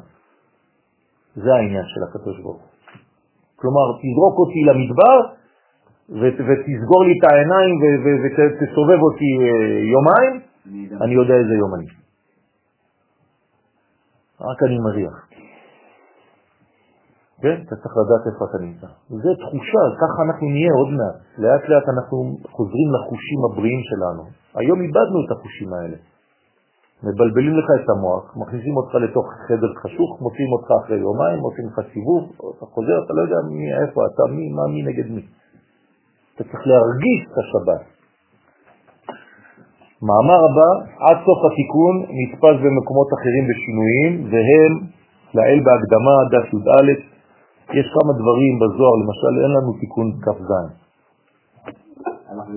הלך, אין. בשום מקום קשה למצוא מאוד תיקון כ"ז. אז, אה, אז אין, אף אחד לא עשה פירוש על תיקון כ"ז. נדיר מאוד, אולי אפשר למצוא באיזה... כ"ז אין לו. אז אנחנו נעבור מכ"ו לכ"ח. מה לעשות? לא, אנחנו עושים סדר. אני אנסה למצוא לכם את, את, את התיקון הזה, אם אני יכול למצוא אותו. הוא ישנו, כן? הוא ישנו, אבל הוא בהקדמות, כי הוא שייך למשהו אחר. מה אתה מזכיר לי כשעולים לארץ? כן. מאירופה? כן. הקושי הזה של אה, היום הראשון, כן. שזה יום רגיל של החול, כן. הוא מאוד קשה להבנה. נכון. אתה בא מגלות, נכון. אז אתה מתרגל לזה נכון. שנים. נכון, ברוך השם, נכון. אבל זה צריך להתרגל. אחרי זה כשאתה חוזר אתה כבר לא מבין, זה הפוך. אמר רבי אלעזר, כן, שאל מרבי שמעון אביב,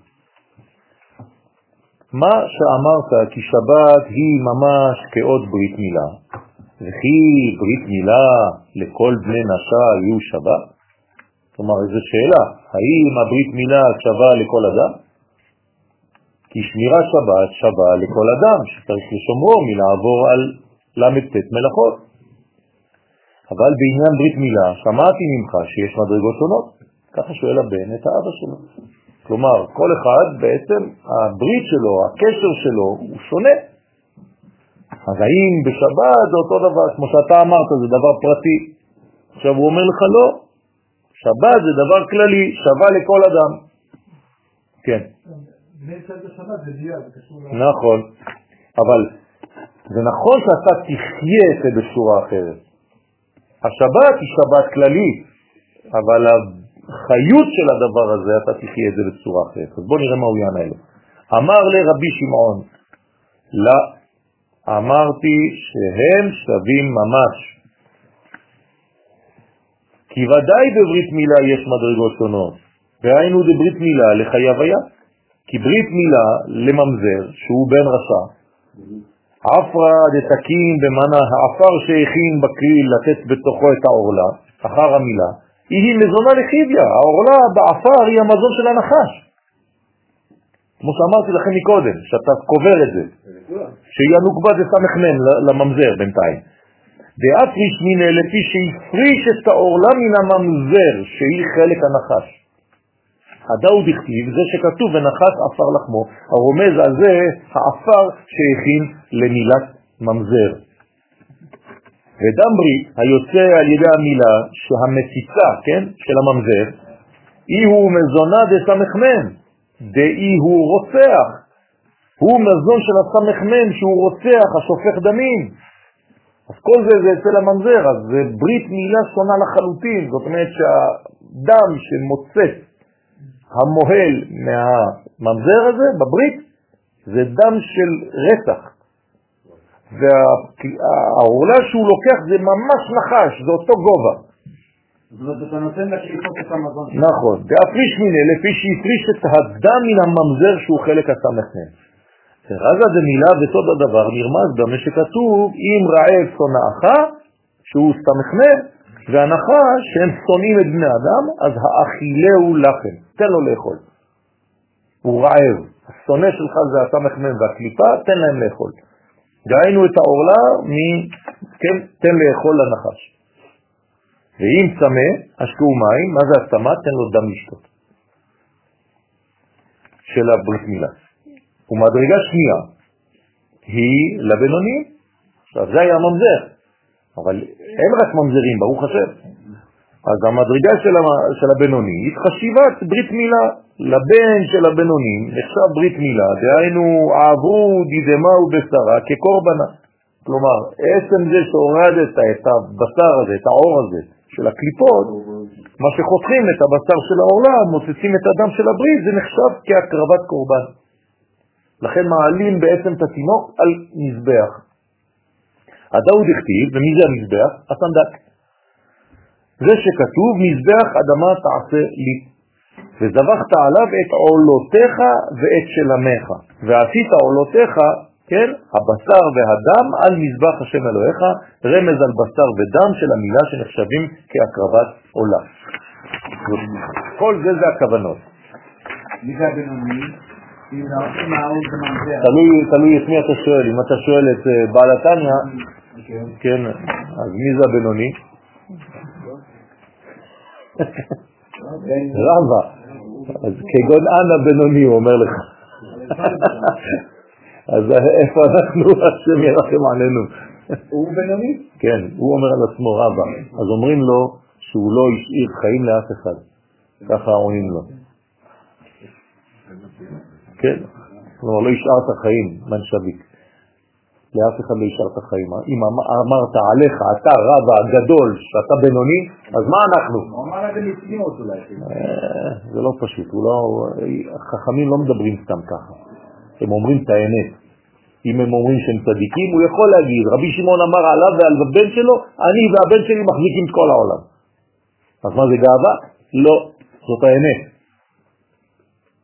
והוא יודע הוא ברא אותו עם כוח כזה. יש לו את החותם על זה. כן. אז זה לא, חכמים לא עושים לך ככה סתם. בינינו לבין המשיח, בין ינון. נכון, בין ינון זה אותו דבר. אז צריך לדעת מה, מה המדרגות האלה. מדרגה שלישית היא לצדיקיה, עכשיו זה הצדיקים.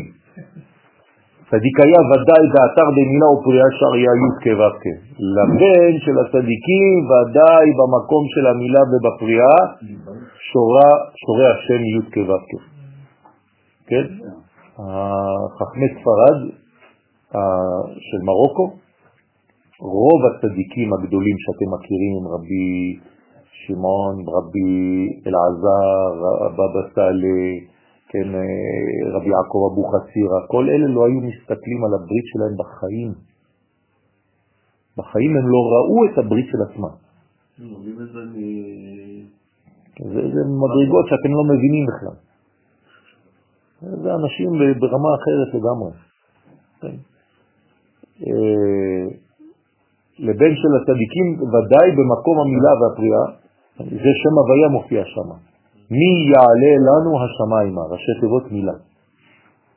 כלומר, אדם ששומר את הברית שלו ככה, הוא עולה לשמיים, הוא מקבל אורות, הוא... יושבים איתו בלילה, לומדים איתו, אליהו הנביא לומד איתו. תבינו שזה דברים שהם קיימים. אתה רוצה חברותה עם אליהו הנביא? זה קיים, רבותיי. כן, אבל אתה צריך לדעת. אבל לא תוכנס ככה. לא תוכנס אף אחד, גם אתה נתקלת ככה. עזוב, זה לא נכון. אתם פשוט לא מאמינים בעצמכם ולא מאמינים ביכולות שהקדוש ברוך הוא הצביע בנו. אם אתה לא מאמין בעצמך, חז ושלום זה אחת מהכללות. ולא תאמין בעצמך. חז ושלום, זה כללה. אני לא חושב שאני לא מאמין, אני מאמין בין עוד מלבדו, שהוא יצר אותי ככה וככה. מה זה ככה? אז הוא דפק אותך? איכשהו, כל הצורות שבאות לפניי זה החלטות שלו. ככה וככה. אז אין לך מה לעשות אתה. יש לי לעשות ברצון גל. עיקרי לפנים תגידו. זה לא עובד ככה. זה לא עובד ככה. כי אם אתה אומר ככה, אז אי אפשר בכלל לשפוט אותך על כלום. אז למה אתה מתעצבן על אשתך? למה אתה מתעצבן על אשתך? אני לא כך... למה? היא, הקדוש ברוך הוא ברא אותה ככה. אז זהו. נכון. זה לא נכון. זה לא עובד ככה, חס ושלום. זה אצל הערבים, זה נקרא מכתוב. אין לנו את זה.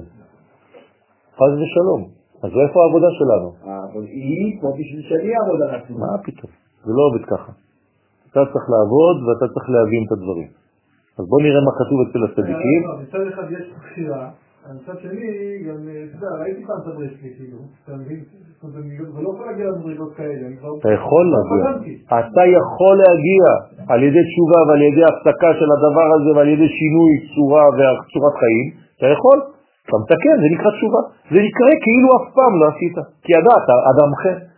אדם שעושה תשובה נקרא אדם אחר, נכון? אז זהו. אז הטל שמואל של אתמול, הוא יכול להיות טל שמואל חדש. ואסור להזכיר את מה שעשית אתמול. אז אה, אתה עשית תשובה, אתה אדם חדש. ואתה אפילו צריך לשנות שם לפי הרמב"ם. אז אם אתה משנה שם ואתה אדם חדש, ומה שהיה אתמול היה אתמול והיום היום, אז זהו, נגמר, אתה אדם חדש, נולדת מחדש. מחר בלילה אתה יכול להיות חברותה עם אליהו הנביא. אמן. כן יהי רצון. רק תתחלק, תגיד מה קיבלת.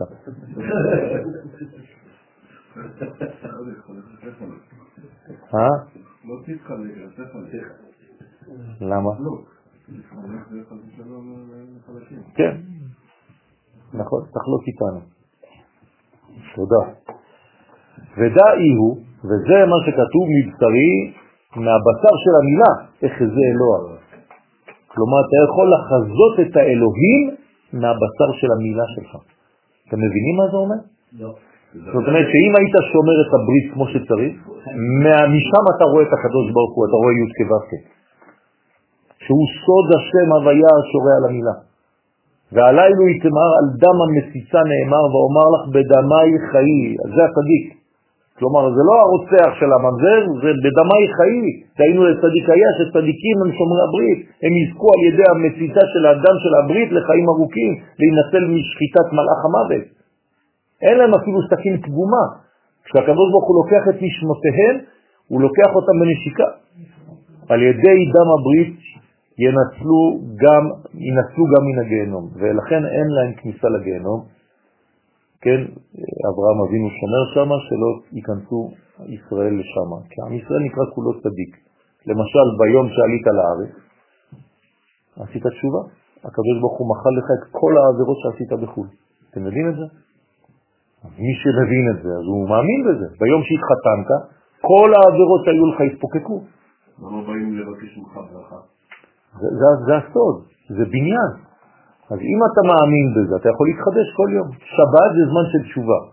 אתה לא צריך לחכות ליום הכיפורים, הנה, עוד כמה שעות, אתה נכנס לשבת, תבקש. כתוב בזה השולחן של הבן איש חי, בכניסה לשבת, שבת זה זמן של תשובה, אז אני עכשיו מקבל על עצמי לעשות תשובה שלמה. עכשיו, המלאך עכשיו ברגע הזה, מה הוא רואה? צדיק. הוא כבר לא יכול לראות. למה? כי אתה החלטת עכשיו, זה שנייה בראש. אמיתי. בראש בפנים, אתה מקבל עליך להיות בתשובה שלמה, באותו רגע המלאך הוא לא רואה רשע, הוא לא מכיר בכלל, הוא רואה צדיק. זה שנייה אחת תשובה. ואתה לא יכול לחכות לשבת, תעשה את זה עכשיו אפילו. אה, אני אומר, אני מגלה דעתי עכשיו שאני רוצה להיות צדיק גמור. באותו רגע, צדיק גמור. כן. מה? היום בשיעור שהרב גרודנר מלכה לעלי, אז יריב שאל את הרב וגרודנר, הוא אמר לו, מה זאת אומרת שמשה דיבר עם הקדוש ברוך הוא בקול? אז הוא אומר, "א- איך אפשר להמחיש מה זה קול? הוא לא דיבר בקול, זה דיבור, לא כתוב בקול. השם עונה לו בקול, משה ידבר. החדירה של קול השם היא לתוך מוחו של האדם. כן. ונביאים זה לא קול פיזי, זה קול... אין קול פיזי, אנחנו למדנו שקול זה דבר פנימי. אמרתי, יש הבדל בין קול לדיבור. אז אם השם מדבר בקול, אתה לא תשמע דיבורים. אז אני מסביר. זה קול, קול זה לא דיבור. מה זה אומר? שזה לא דיבור. זה דבר פנימי שחוצה את הנביא והוא שומע בפנימיותו קול. קול זה נשמתי. זה לפני חיתוך מילים ואותיות. משה ידבר והאלוהים יעננו בקול. זה העניין. עכשיו, מה זה הקול הזה? אם היית צריך לתת לו צורה בעולם הזה, מה זה? שופר. לכן אנחנו אומרים קול שופר. רק לשופר יש קול. הבנתם? כלומר, הדיבור האלוהי הכי קרוב שאנחנו יכולים לשמוע זה שופר. אתה שומע בשופר שהוא התוקע תוקע את הדיבור האלוהי? זאת הבעיה שלנו, אנחנו שומעים צלילים. אבל בזמן שהוא תוקע אתה צריך לשמוע את הקול האלוהי. זה נבואה. שבת שלום. סיימנו תיקון 24. אנחנו בתיקון 25 מתחילים בעזרת השם בפעם הבאה.